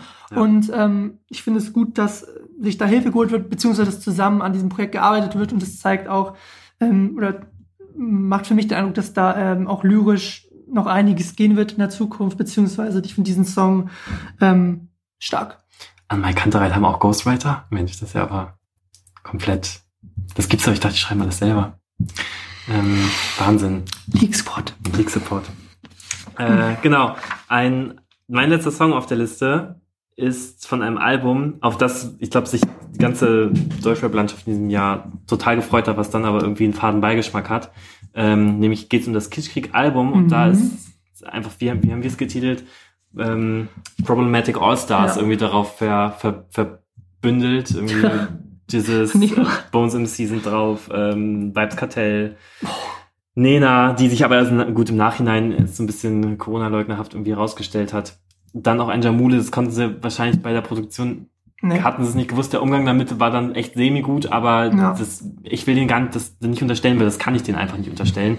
Äh, das haben sie sicherlich nicht damit Absicht gemacht zum Künstler. Und er war zu dem Zeitpunkt einfach musikalisch ultra interessant. Also wenn ich zu dem Zeitpunkt mit dem Wissen den auf mein Album geholt hätte, hätte ich vielleicht auch gemacht, wenn es Jamule nicht so mein, meine Musik ist, aber er gibt schon Sinn im Kosmos von Bis zu diesem Zeitpunkt war Jamula wahrscheinlich einer der meistgestreamten Ja. Künstler auch bei mir. So, er ist Ja. ein super talentierter Junge, aber hat dann halt diesen Move gebracht.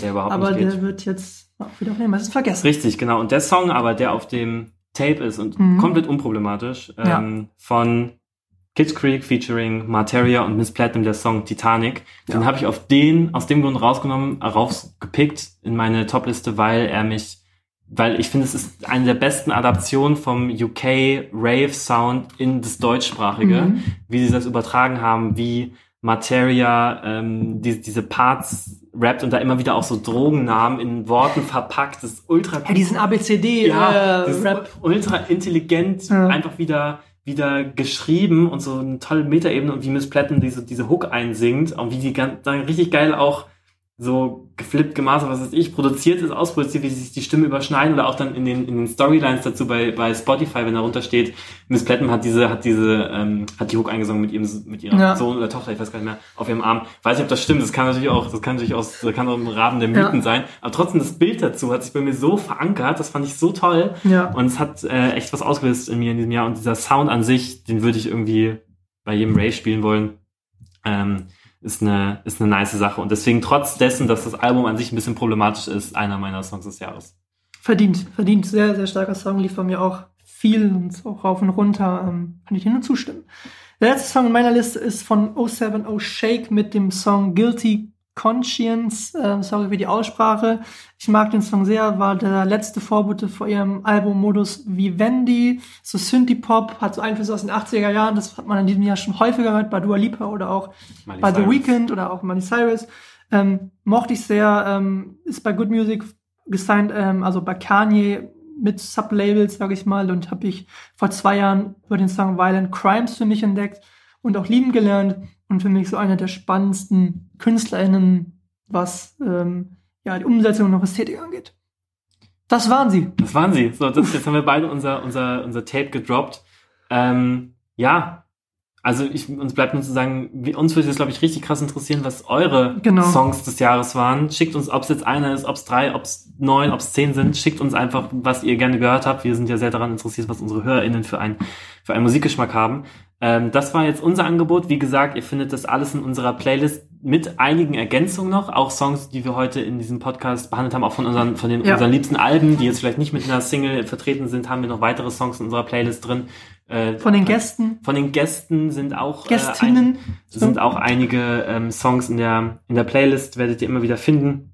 Und ansonsten nehmen wir uns heraus, da eine kleine Auswahl noch zu treffen von anderen Songs, die jetzt vielleicht nicht unser Mixtape geschafft haben, die aber trotzdem super stark waren dieses Jahr und die irgendwie musikalisch was bewegt haben. Ja. Ähm, findet ihr in unserer Playlist. Ja. Lo- Lohnt sich, glaube ich, auf jeden Fall da reinzuschauen, weil es, glaube ich, eine super Abrundung dessen ist, was dieses Jahr ausgemacht hat. Yes. Exakt. Fact. Cool. ähm, ja, soweit von uns. Das war unser Jahresrückblick. Ich glaube, an dieser Stelle ist der Zeitpunkt dafür, dass äh, wir uns auch einfach nochmal bei euch bedanken. Erstmal dafür, dass ihr euch diese knapp über zwei Stunden gegeben Mhm. habt. Wenn ihr es bisher geschafft habt, lieben Dank dafür, aber natürlich auch dafür, dass ihr uns das ganze Jahr über gehört habt, dass ihr unsere Einzelepisoden gehört habt, dass ihr Über unsere, 700 Prozent mehr Hörer haben wir. voll. Also, wirklich krasse danke von, von Herzen, dass ihr da immer reinhört und ähm, uns Feedback checkt und äh, die Folgen, die Episoden teilt. Also das ähm, ist eigentlich unbezahlbar und ist wirklich ein riesen, riesen Danke. Influencer-Talk jetzt hier, aber Ja. es ist wirklich von Herzen vielen, vielen Dank fürs Kommentieren, Teilen, Liken, und ähm, weiterschicken. Ein, ein inneres Blumenpflücken und Delfine Ja. streicheln ist das für uns, äh, wenn, wenn wir sehen, dass ihr das irgendwie hört, wenn wir die Zahlen auch dahinter sehen, dass dahinter wirklich Menschen stecken, die sich das hier, unser Gebrabbel über, über Rap und Popkultur irgendwie anhören.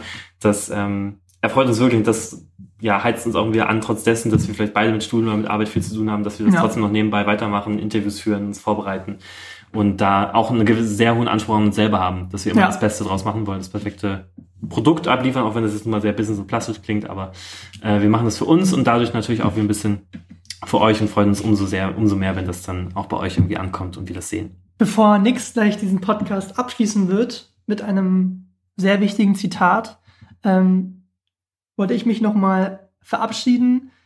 Vielen Dank fürs Zuhören. Ähm, ich hoffe, wir hören uns im neuen Jahr. Alles Gute, vor allem Gesundheit. Ähm, mir bleibt nur eins zu sagen. Ciao.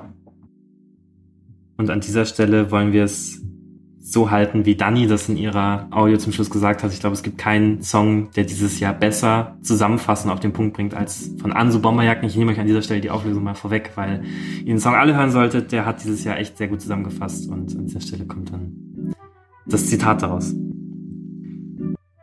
Schon wieder Kontrolle durch die Polizei. Na klar habe ich nichts dabei. Verhalte mich nicht mal ein bisschen verdächtig. Egal, die Hautfarbe reicht.